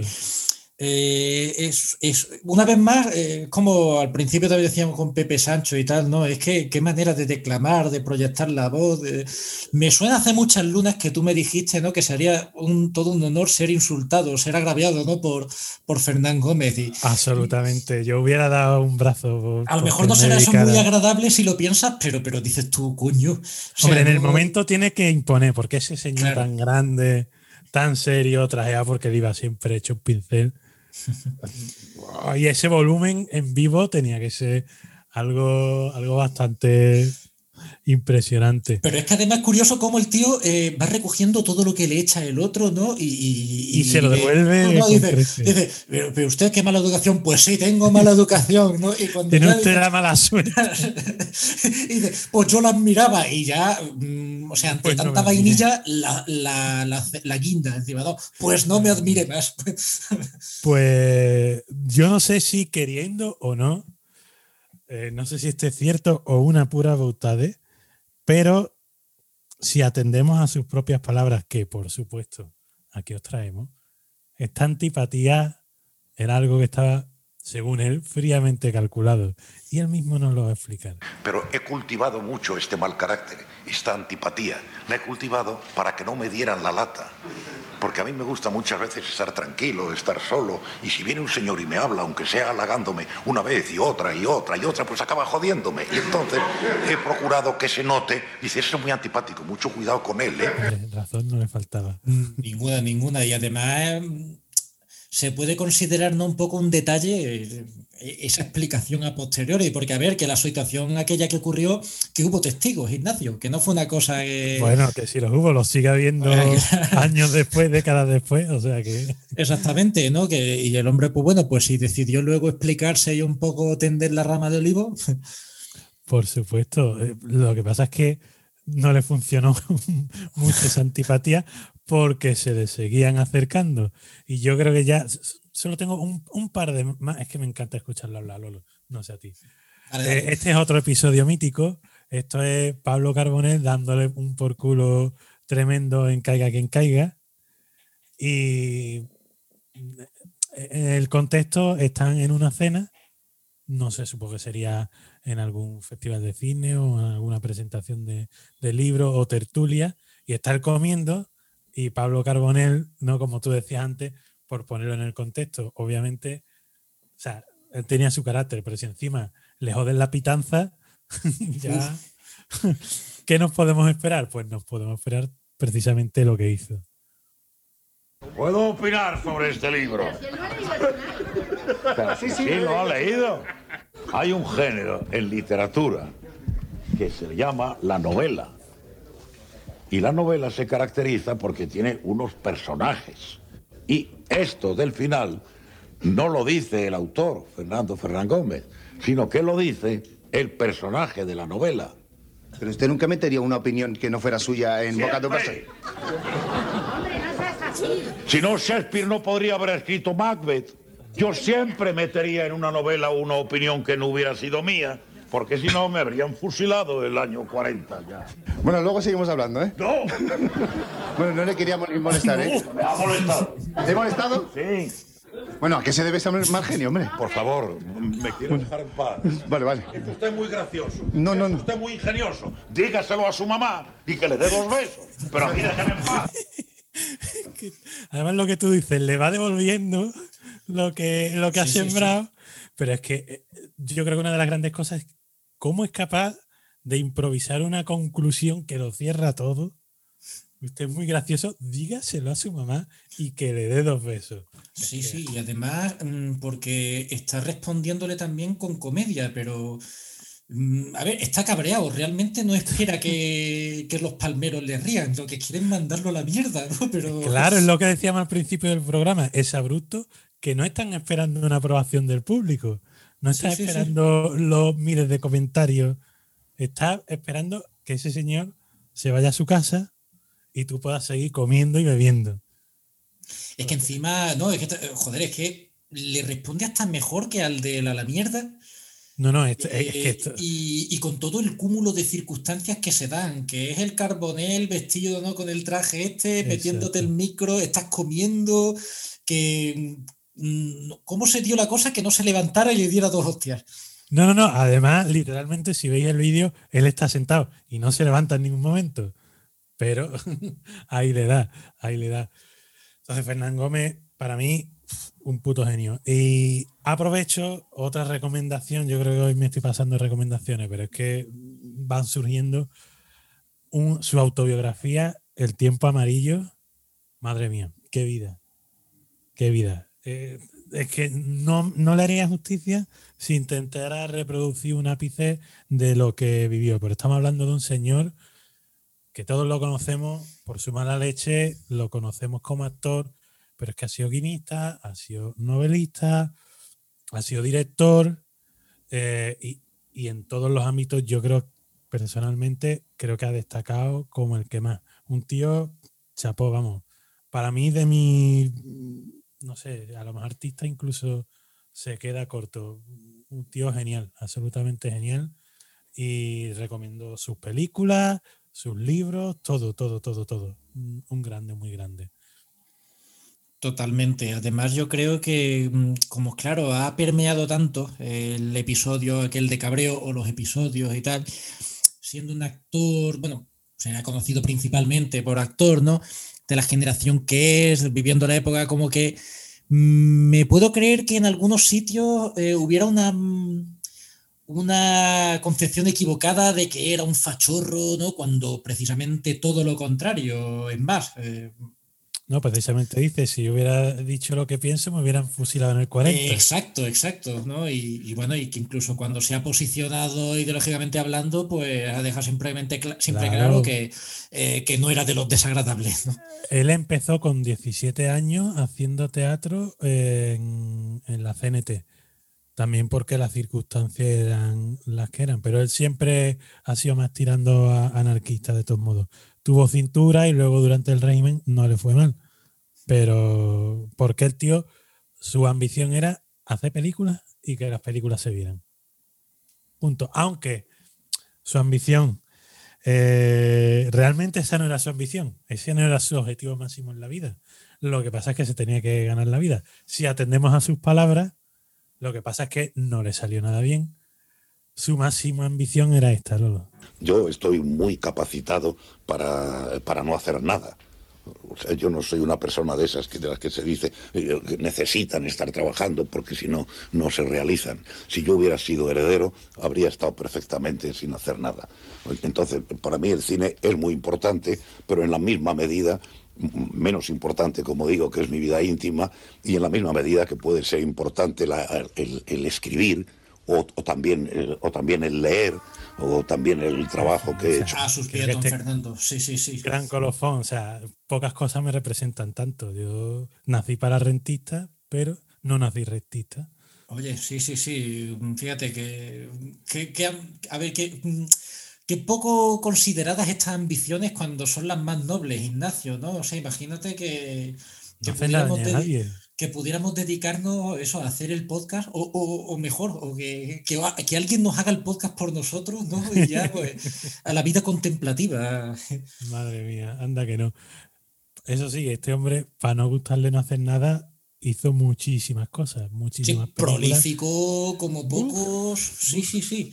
actor, obras de teatro, que era buenísimo que el tío decía que él prefería las películas porque para obras de teatro habría que, había que memorizar mucho texto. Y sin hombre. embargo, ahí lo tenía. Sí. Pues mira, yo mm, voy a meter así también un poco de extranjero, una recomendación muy clásica, ¿no? Que ahora que estamos en verano, pues las bicicletas son para el verano, joder, siempre es una cosa, ¿no? Pues- sobra cumbre.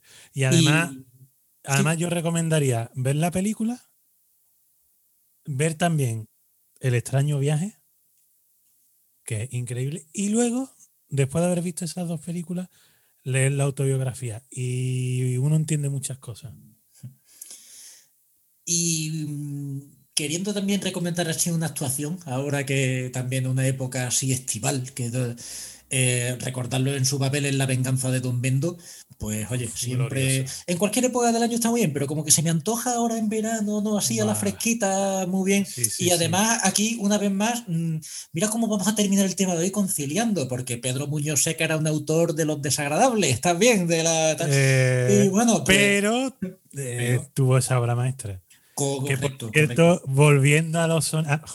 ¿Cómo estamos cerrando sin querer, Lolo? Volviendo a los sonetos del siglo de oro, Joaquín Sabina le dedicó un soneto a Alfonso Usía maravilloso, en pura tradición quevediana, que se llamaba Don Mendo no se hereda. o sea que. Y bueno, eh, cerrado ya el, el tema de hoy, vamos a pasar a los encargos que nos hicimos. Sí, Si señor. no te importa, voy a abrir fuego en la discordia. Lolo. Eh, tú me recomendaste eh, Bardis, Eh, un grupo de disco de los años 80, 100, 100 ¿cómo se dice? millas por hora. Eh, ya tú diste un poco de background, si quieres puedes poner un poquito por si alguien no escuchó el episodio anterior, pon un poquito en antecedente. Pues sí, sí, bueno, eh, Bardis era uno de los grupos más underground quizás porque no tienen la fama, el nombre ¿no? de hoy de unos Iron Maiden, de Saxon, de los Judas, de gente ¿no? que, que en fin que han sido un poco más sinónimo del movimiento. Pero esta gente, sin embargo, fueron la inspiración de muchas de estas bandas y de otras eh, al otro lado del océano. Metallica han reconocido su deuda siempre y eh, además eh, tenían una integridad muy grande, tanto que cuando el metal se estaba pues convirtiendo en algo que bueno, no sé hasta qué grado pervertido, pero no casaba con ellos, en concreto con Steve Zodiac, el alma mater ¿no? de, la, de la banda. Entonces dijo, dijo de, de dejarlo. Y ahora precisamente están volviendo también de una manera muy, muy underground y ya mayorcetes. pero bueno, es una banda que, que dejó unos discos grandísimos y creo que unánimemente está considerado, pues eso, este primer disco, el 100 Miles Per Hour, como, como el mejor. Eh, pues una producción escasa, directa y sencilla, eh, pero que le casa como un tiro.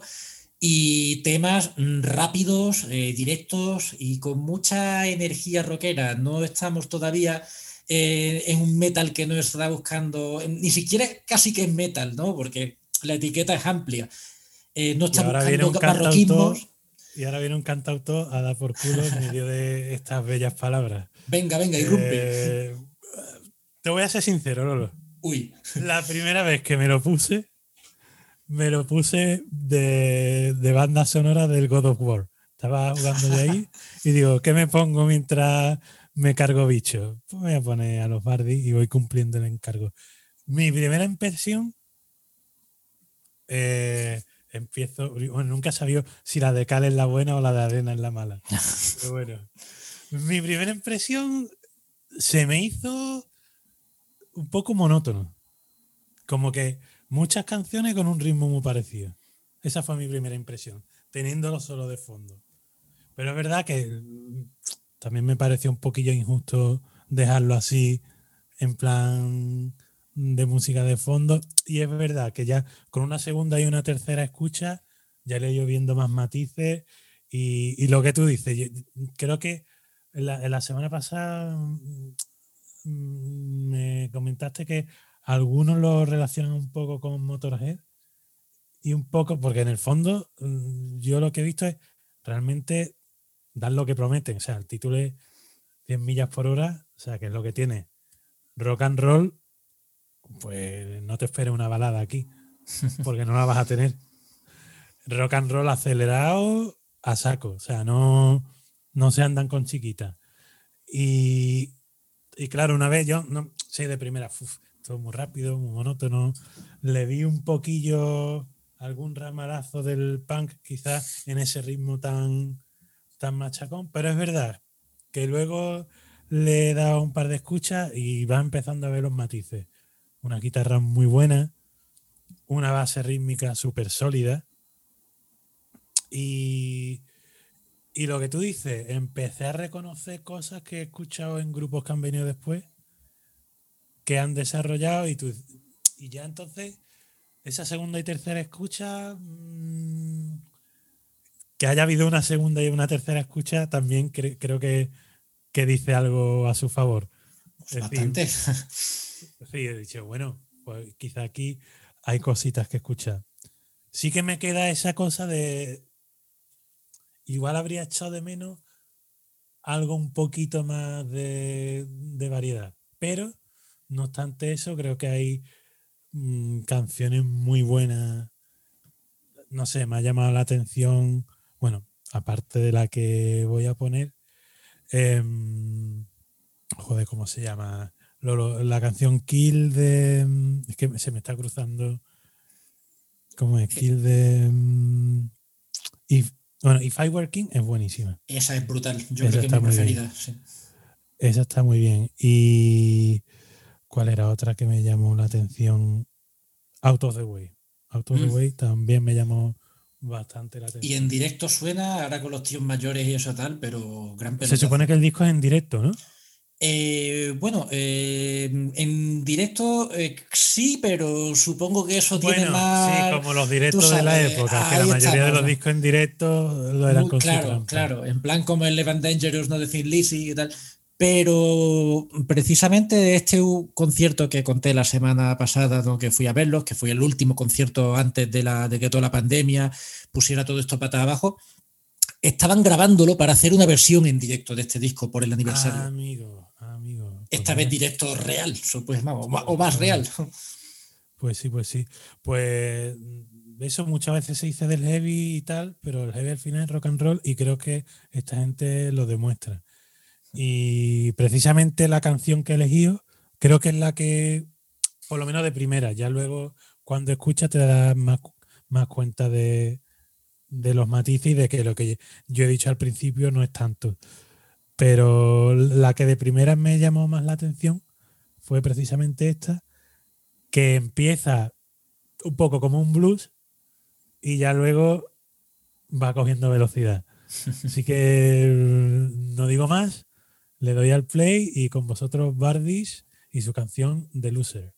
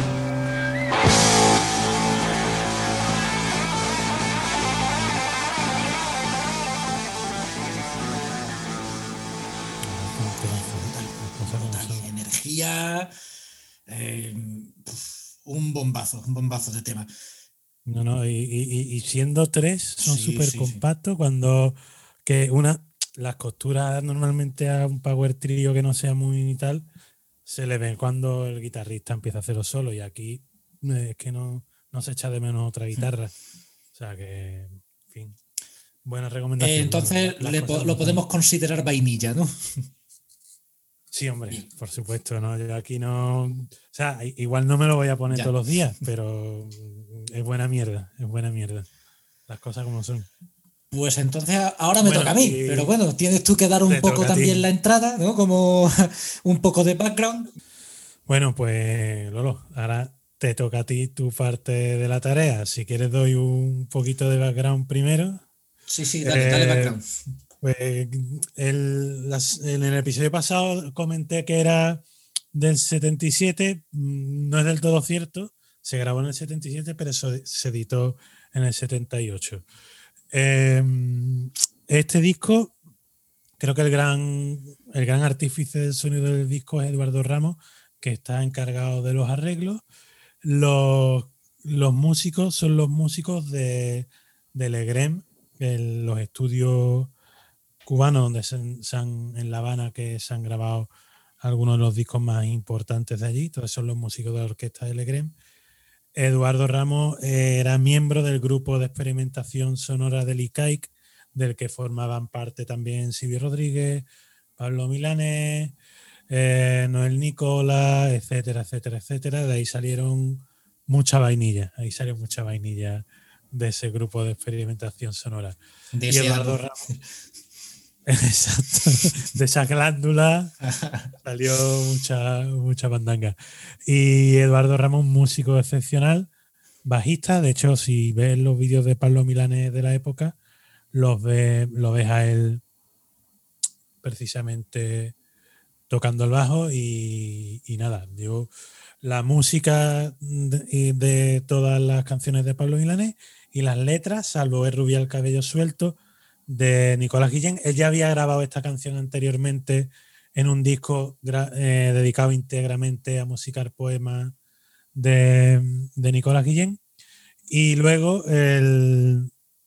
la última canción en portugués, Habemos de Voltar, que es de Agustín Neto, que fue mm, presidente de Angola. Eh, en esta época estaba la guerra de la independencia de Angola y él era un poquillo el, el líder de, de esta insurgencia contra el colonialismo portugués. Y claro, Cuba en aquella porque estaba mandando soldados para Angola y estaban ahí en plena efervescencia patriótica y de solidaridad internacional, ¿no? El internacionalismo aquel del que hablaba tanto la revolución cubana, de exportar la revolución allá por, por donde fuera necesario. Y nada, no voy a contar más detalles del sonido de este disco porque prefiero que va hecho lo hagas tú y a, y a la par nos cuentes tus impresiones. Bueno, pues eh, te cuento también un poco las circunstancias, ¿no? Yo- tú te pusiste el God of War, yo pues nada, iba a empezar a trabajar, era por la mañana, me puse mi té y vamos a escuchar el disco en condiciones. Eh, tú, por ejemplo, te enfrentabas a los Bardis por primera vez. Yo cuento con ventaja o no de que Pablo Milanés, pues bueno, ya era eh, viejo conocido en mi familia. Siempre ha habido mucho fan. Mi madre, por, por ejemplo, era, era bastante, bastante fan de, de prácticamente toda la jornada de cantautores, ¿no? Pero Pablo Milanés recuerdo que eh, concretamente que le gustaba mucho, ¿no? Y por casa rulaba el disco este, ¿no? De, de Querido Pablo. Lo que pasa es que yo, pues, lo, quizás lo conocía más como Tus Muertos Pablo. Sí, sí, para ti no era tan querido. Exactamente, no, no le pillaba yo, yo el rollo. Pero una vez más, eh, evidentemente, eh, ya te digo que es que a mí el tema pues, de los cantadores, bueno, tú me has conocido, en mi época no, con- de más rechazo al cantautoreo, Grandes conversaciones al respecto hemos tenido. ahí va, eh, que han evolucionado en esto, cuidado.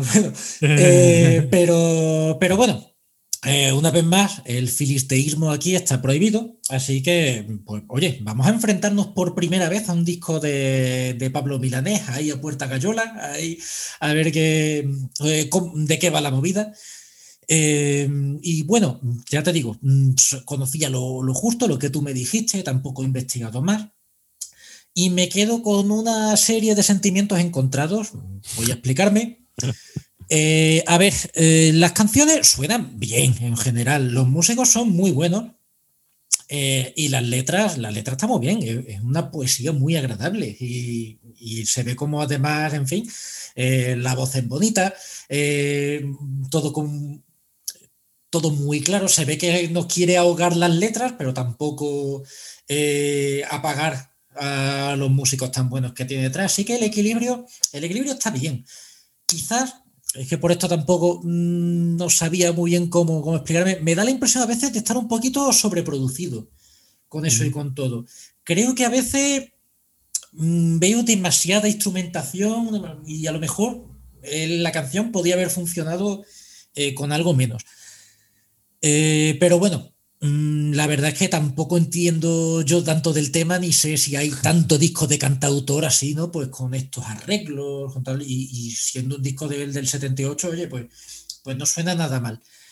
Vamos ahora entonces un poco del reparto ¿no? de, de, de, de cal y arena, ¿vale? Eh, mira, para mí lo peor, lo que me ha apagado bastante, eh, son unos cuantos temas que me han parecido bastante coñazos, la verdad. Eh, por ejemplo, el, este, el Yo no te pido, que esa sí, Sí, la conocía, famoso, porque era, que es un puto mantra, te lo repite otra vez, yo no te pido, la estrella azul, su puta madre, y venga, y sigue, y tal. Y son dos minutos que se me hacían bastante eternos. Lo mismo pasa un poco con el manantial, que hay más diversidad en la letra, pero la canción me pareció bastante turra. Y mm, vamos a jugar al pasado, es que eso es un poco María Hostiz, Rosa León, eh, no sé, es todo como muy monjita con la guitarra. eh, no, no, me, no me gustó nada, la verdad. A ver, le reconozco lo suyo, no empieces a echar espumarajos. La verdad es que fue una cosa que, bueno, que me costó. Pero bueno, luego están otros temas ¿no? por, por medio que, que eso, que, esos arreglos tan yaceros, esos instrumentos eléctricos que le quedan muy bien, la verdad. Vamos ahora a. Ya le hemos soplado en la nuca al bueno de Pablo, vamos a comerle ahora un poco el grande. Eh, yo creo que lo mejor, bueno, lo mejor, lo siento, pero lo mejor es ese afro, el afro de Pablo Milanés. Qué puta pasada de afro, sí señor. ¿La revolución será funky o no será? Es que además yo creo que lo grande de esto es la portada. Se ve a Pablo Milanés con su pedazo de pelo afro, pero es que yo creo que eso tiene una cierta traslación en el sonido del disco. Creo que se corresponde un poco. Es que luego te ven las fotos porque eso es como una pintura, una fantasía de portada, eh, sí. ¿no? Pero luego te ve un señor que podía ser, pues, eh, funcionario de correos con su camisa y sus gafas, pero coronado por ese afro tan magnífico. Hola tu afro, Pablo. Eh, pero bueno, entre lo mejor, pues las flautas de jazz, el Fender Rhodes, estos instrumentos que es que ya de entrada es que me gustan mucho, pero es que además aquí eh, quedan muy bien. No estoy, ya te digo que yo so- soy totalmente extranjero en estos territorios de la canción cubana y tal y cual y de este movimiento. Entonces, claro, siempre me sorprende. Además, no sé, imagino que estos que fueron muy rompedores con toda la tradición esta, ¿no? De la canción cubana, con los- un poco los Dylan cubanos, ¿no? Meten instrumentos eléctricos, sonidos de fuera. Y, y, no sé, creo que queda mejor de lo que cualquiera se hubiera esperado y entiendo en- que entre vosotros los cantautores, dicho sin desprecio, ¿verdad? esto sea, esto sea la leche, ¿no? El 77 fue el año Star Wars, el 78 Pablo Milanés con afro y con instrumentos eléctricos, pues, pues eh, ¿cómo no vais a flipar? Eh, y el que probablemente sea el, el tema eso que he elegido del disco, porque es un tema que genuinamente bueno, me he puesto eso unas cuantas veces, pero digo, coño, es que está muy bien realmente. Y creo que es el tema que mejor concentra eh, todo eh, lo que lo bueno del disco, eh, que es el ya ves, porque la banda suena de lujo, unos cambios de tempo geniales, la canción es elegante, tiene clase. Eh, creo que hay un poco también rollo como no de canción francesa, o quizás será por la línea ¿no? de las hojas de otoño, que me recuerda a Autumn Leaves, ¿no? Y que tiene un rollo ¿no? como de crooner ahí y tal. Pero sobre todo lo que mola del tema, este tema, Ignacio, huele a sexo. Cosa que a lo mejor, y me duele reconocerlo, aquí pierde No la batalla. esperaba. Pierde la batalla Bardis. Aquí Bardis, mío, a lo mejor tema para. Hombre, a ver. mm, El rock and roll es el rock and roll. Si te pilla tal con disco de Bardis, pues bien, se disfrute. Pero esto es Pablo mirándote fijamente diciendo, nena, ¿alguna vez te ha comido el culo un señor con afro y gafas? Porque el tema es tema verdaderamente, este tema de fornicio, tema que, huele a paja fresca ¿no? A- a- y, a, y a coito veraniego. Y, y yo creo que, que eso, pues hombre, evidentemente ya comentábamos en el primer programa, ¿no? Como hemos sido unos frustrados porque el tema de, de tocar la guitarra, pues para el ayuntamiento carnal, pues no, sé, mucho nos sirvió. Yo no sé si el propio Pablo se habrá comido una playa de potorros con este tema, pero alguien, Probablemente. alguien ha follado con este tema. Y por eso merece pues mi respeto y mi admiración.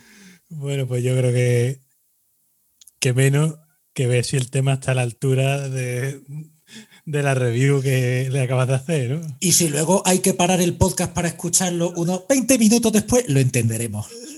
Muy bien. Pues hagámosle, un, echémosle una escucha.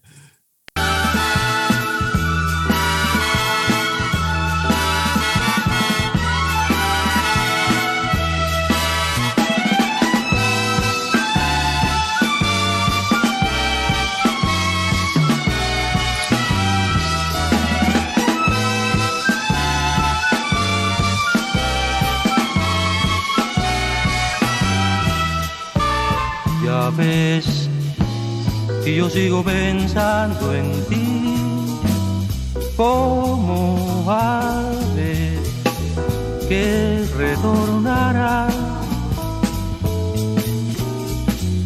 Ya ves, y yo sigo pensando en ti. Ya ves, y yo sigo pensando en ti aunque sepa que después te irás más, ya ves, y yo sigo pensando en ti. Una gota de lluvia en mi alma cayó. Una hoja de otoño en mi pecho durmió, más un rayo de sol se negó a acompañarme por mi estrecho sendero sin luz. Y que yo siga pensando en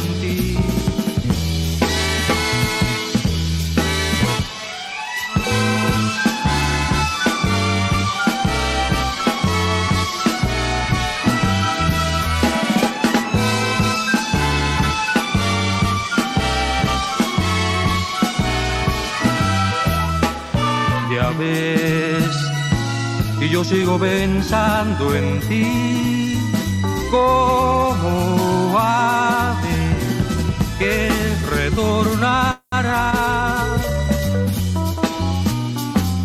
Ya ves, y yo sigo pensando en ti. Ya ves, y yo sigo pensando en ti. Aunque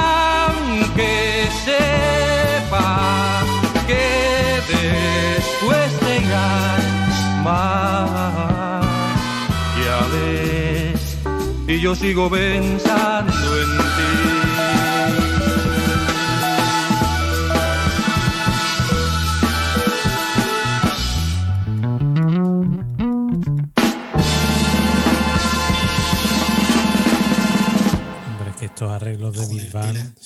Mira, la, taza de té se me ha convertido ahí en martini, la camiseta esta de Star Wars en, en- en batín de raso, tío, y buah, y- Madre sí, esto total, es... eh, total. luego curioso, porque es verdad que luego buscando el tema aparte para escucharlo, di con varias versiones, ninguna otra me gustó, Ignacio. Había una con violín que era para echarla, que era el violín sacando No, no, un no, ojo, pero si está perfecta, que eso es lo si que con esto se moja el churro, Es- coño. Es que es lo que te comentaba. Además, Pablo Milanés tiene la manía de grabar sus canciones varias veces. No sé si tiene que ver con, con que no estuvieran disponibles por temas de derecho, de discográfica. No sé si tendrá algo que ver con eso y las querría grabar. Hay una, hay una versión de esta canción que a mí sí me gusta mucho, que es en, en un disco que tiene, se llama Aniversario, de dos años después, de 1980, con Luis Cotán, el albino, que cogió a un trovador antiguo, antiguo, de los que tendrían por ahí 80 años, un poco como lo que hicieron con Moody Waters los Rolling Stones, pues él lo hizo con este hombre, 20 años antes de que lo hiciera Ray Cooder con Buenavista Social Club. De hecho, él grabó un disco con. Joder, si lo tengo aquí detrás. Con Compay Segundo. ah, Que tengo un cuadro de Compay Segundo aquí. Eh, él grabó un disco con Compay Segundo, creo que 10 años antes que Ray Cooder. Y, y hay una versión de esta canción con guitarra y con tres cubanos y su clave muy, muy elegante. Al contrario que las que tú has Eso sí le puede quedar mejor, creo yo. Pero vamos, no, que sí, la verdad. Sí, no, es que Pablo Milanés gana mucho cuando se acerca al jazz y cuando se acerca a los sonidos de lo que, bueno, popularmente se conoce como salsa, a lo más tradicional. Sea, cuando está entre el jazz y lo tradicional, es una puta gozada. Pero en los 80, pues tuvo el pecado de conocer, como mucha otra gente, los putos sintetizadores de los cojones, lo- el violín eléctrico. Y lo peor es que no los ha soltado, ¿sabes? Salvo en algunos discos. Por ejemplo, tiene un disco con Chucho Valdés, que es Gloria Bendita. En fin, ya creo, creo que volveré a, a darte la brasa. Perdió el afro y perdió el mollo. ¿no? Y. Eh, bueno, ya, ya hablaremos en su momento. Eh, bueno, y ya que hemos estado con las discordias de esta semana, Lolo, ¿qué me vas a proponer para la semana que viene? Pues bueno, a ver, se me ha olvidado decirlo. Eh, le voy a conceder a Pablo Milanés la vainilla. Esto va a ser la ramita de vainilla en el martini poscoital, ¿vale? Que ha sido por el Chávez solo. Eso se ha perdido. Que el disco lo vale, pero ya esto es superior. Y ahora efectivamente hay que ponerse a la tarea para la discordia de la semana que viene. Entonces yo, mm, pues precisamente, a ver, no, no lo tenía yo muy claro, pero es verdad que pensando, dice, bueno, venga, pues eh, con esto de los cantautores me va a venir mucha mandanga de Latinoamérica, seguro. ¿Y qué puedo yo enviar así? Pues una cosa que sea multicultural y tal. Pues mira, un grupo que se llama Grip Inc., Grip Incorporated, ¿vale? Era una especie de supergrupo así montado en los 90. Cuando parecía que en los 90 se decía, no se hacía metal, el Groot se comió todo. Había metal, había buen metal. Era otro rollo, eh, pero igualmente con una calidad eh, brutal. En este caso era pues un grupo, el cantante, ¿cómo se llamaba? Gus eh, Hawkins podía ser, que era inglés. El guitarra era un polaco llamado Valdemar Sorista, muy bueno el tío, buenísimo. Además creo que fue de los primeros guitarristas que escuché tocando con unas siete cuerdas. Bueno, bueno, de todos modos, Lolo, yo creo, yo creo que, que con la introducción está de puta madre. Porque luego vamos a volver a dar Vale, vale, vale. No, bueno, pues sí. creo que es mejor dejar a la gente con el nombre. Apuntar ¿no? entonces solamente que, Y- bueno, que era de hecho el nombre, el nombre más conocido que es Dave Lombardo, que era materia de Slayer. Ah, vale, Cubano sí, también, sí, sí. por cierto. Ahora, Ah, pues sí, eso no sí, señor. sabía. Y, y bueno, De pues cubano el cubano. tema, eso, pues el disco recoge varios. Este primer disco, llamado Power of Inner Strength, el poder de la fuerza interior, de Grip Incorporated, a mí me mola mucho. Ahora tengo curiosidad si tendrá defecto algo parecido en ti. Vale, vale, vale, vale. A ver, a ver, a ver qué nos encontramos. Eh, De momento esta semana me lleva una sorpresa, porque la verdad es que no me esperaba eh, el feedback que le has dado a Pablo Milanés.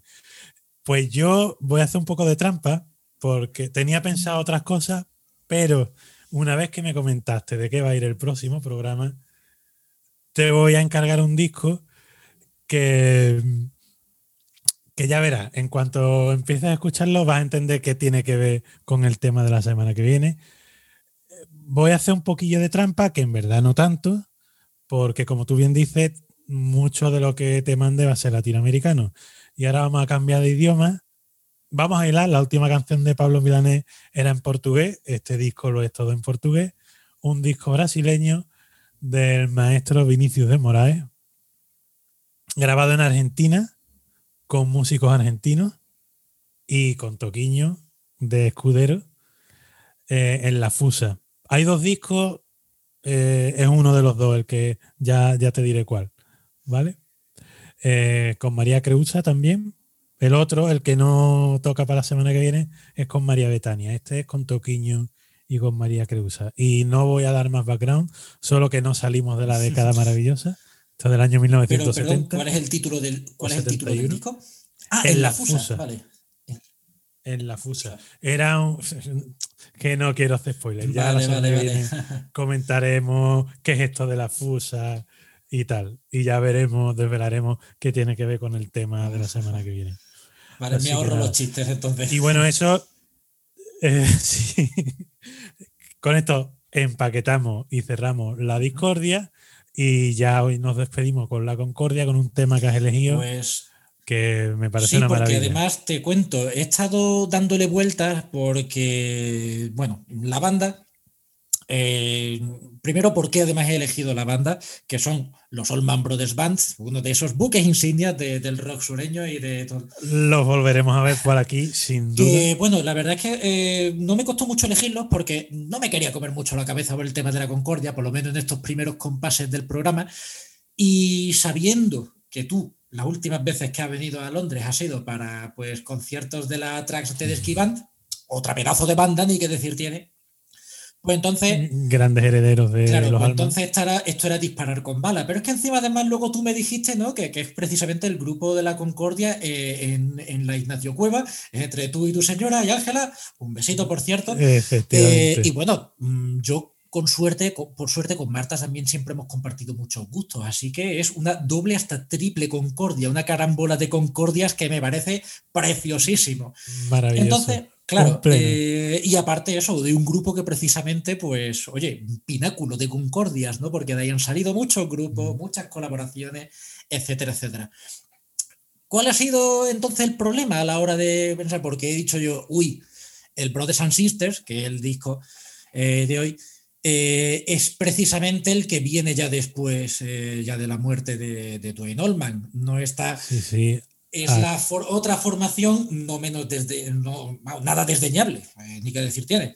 No, no, no. Además, aquí Dicky Betts se agarra a los Exacto. machos, toma la rienda y madre mía, cómo.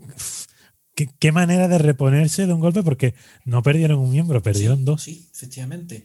El- Además, creo que en el mismo sitio y en el mismo. Los dos en accidente de moto y creo que en el mismo sitio. O sea, una, todo. La cosa es que, a ver, era, era una pedazo de banda. Además, eh, es curioso, ¿no? Recuerdo, por ejemplo, en la- una de las últimas películas de Spike Lee, eh, la de Black Clansman, creo que en español se llamaba Infiltrados en el Clan, algo así. Eh, Sí. Pues te ponían a los. Sí. Eh, pero te- eso, de- comentaba, ¿no? Ponían a los Allman Brothers como el ejemplo de grupo para los paletos sureños, ¿no? Tal, que entiendo, entiendo de dónde viene eso tal, pero es una cosa que a mí un poco eh, se me escapa mucho, ¿no? Porque Es un poco como, como pasaría con No, los lo Clearwater. Revival, ¿no? Grupos que, vale, que son de una zona geográfica de Estados Unidos que es muy asociado a ese conservadurismo paleto y tal, pero joder, esta gente no renegaban del blues, eh, metían también ¿no? jazz incluso, El claro, jazz. una fusión. Y hombre, es muy difícil no decir, y tenían Hombre, miembros negros, ¿vale? que, percusiones- que es como decir, tenías Es- amigos negros también, cuidado, no eran racistas. ¿eh? No, pero a ver, coñas aparte, No, no, pero hay, aquí hay mucho soul Exacto. también, percusiones latinas, en fin, es que aquí- cuidado con Claro. simplificar. El, creo que el, térmico- el término rock sureño, como tú dices, más geográfico Sí, que otra y cosa. quizá es que precisamente es en lo que cae este el Brothers and Sisters, ¿no? Coge un sonido, vuelve más a ese country, a ese. eh, pero eh, no es para nada negativo. En este caso es un disco como más easy listening, ¿vale? Eh, son canciones más sencillas, eh, todo Sí, sí. más dige- digerible, una vez más, sin que. Hombre, de hecho, yo creo que creo que es su disco más vendido, creo. Pues puede ser fácil. Y si no, está ahí, ahí. Y a mí además es que ya simplemente también es que me vuelve loco pues el tema que quería poner para Concordia. Lo hemos escuchado en películas, lo hemos escuchado en televisión, el, el, el Rambling Man, un tema maravilloso y además, eh, bueno, mm, también suena a vestigio ¿no? de los Allman Brothers que se habían quedado atrás. Eh, no recuerdo el nombre del chaval que en el estudio hace el otro doblete de guitarra, el Les Kuz, creo que se llamaba, algo así. Eh, pero bueno, Ujú. el tema evidentemente son dos guitarras solistas. eh, eso pues venía de, de- de la banda que, que fueron. Y mm, que, Sí, eso que siguieron teniendo. Exacto, exacto. Siguieron Bueno, manteniendo. guitarristas luego, joder, han seguido, eh, hemos tenido Warren Haynes, eh, en fin. mm, Derek eh, hemos Exactamente. Eh, y bueno, pues Rambling Mind, mejor lo escucháis y flipad. Sí, sí, exacto. Yo en la, un breve apunte. Yo esta fue la canción con la que me enganché a los Alman Brothers. La escuché en directo a Santi Campillo con Miguel Bañón en, acústico y dije, coño, ¿esto de dónde sale? Y, y vaya, vaya cuando tiré de ese hilo lo que salió. Y nada, los Alman Brothers seguro que van a volver aquí, entre otras cosas, porque, bueno, me sirve para recomendaros quizás uno de los mayores expertos que yo conozco eh, en Alman Brothers, que se sabe su historia al dedillo y puede dar muchos detalles. Valero, que tiene un en Instagram, arroba cubo de cangrejo, eh, crítico musical, eh, novelista, mm, batería. Tiene mm, una en su, en su Instagram. Cada semana nos va desgranando discos que va descubriendo, que de los que yo no había escuchado en la puta vida, y que si os gustan los Alman Brothers, ahí tenéis donde investigar un poquito más. Cubo de cangrejos en Instagram, una, una maravilla. Allí tienen gran mandanga. Y Bueno, ya, ya con ya, esto nos despedimos. Eh, esperamos que hayan tenido un agradable viaje con nosotros. Hemos tenido cabreos, hemos tenido exabruptos, hemos, eh, hemos coronado con música y bueno, creo que hemos pasado un buen rato y ha salido un muy buen programa, Ignacio, que de verdad que sí. anda que no, y lo que queda. Así que nada, ahí os dejamos con los Alman Brothers sobreponiéndose y de qué manera, macho.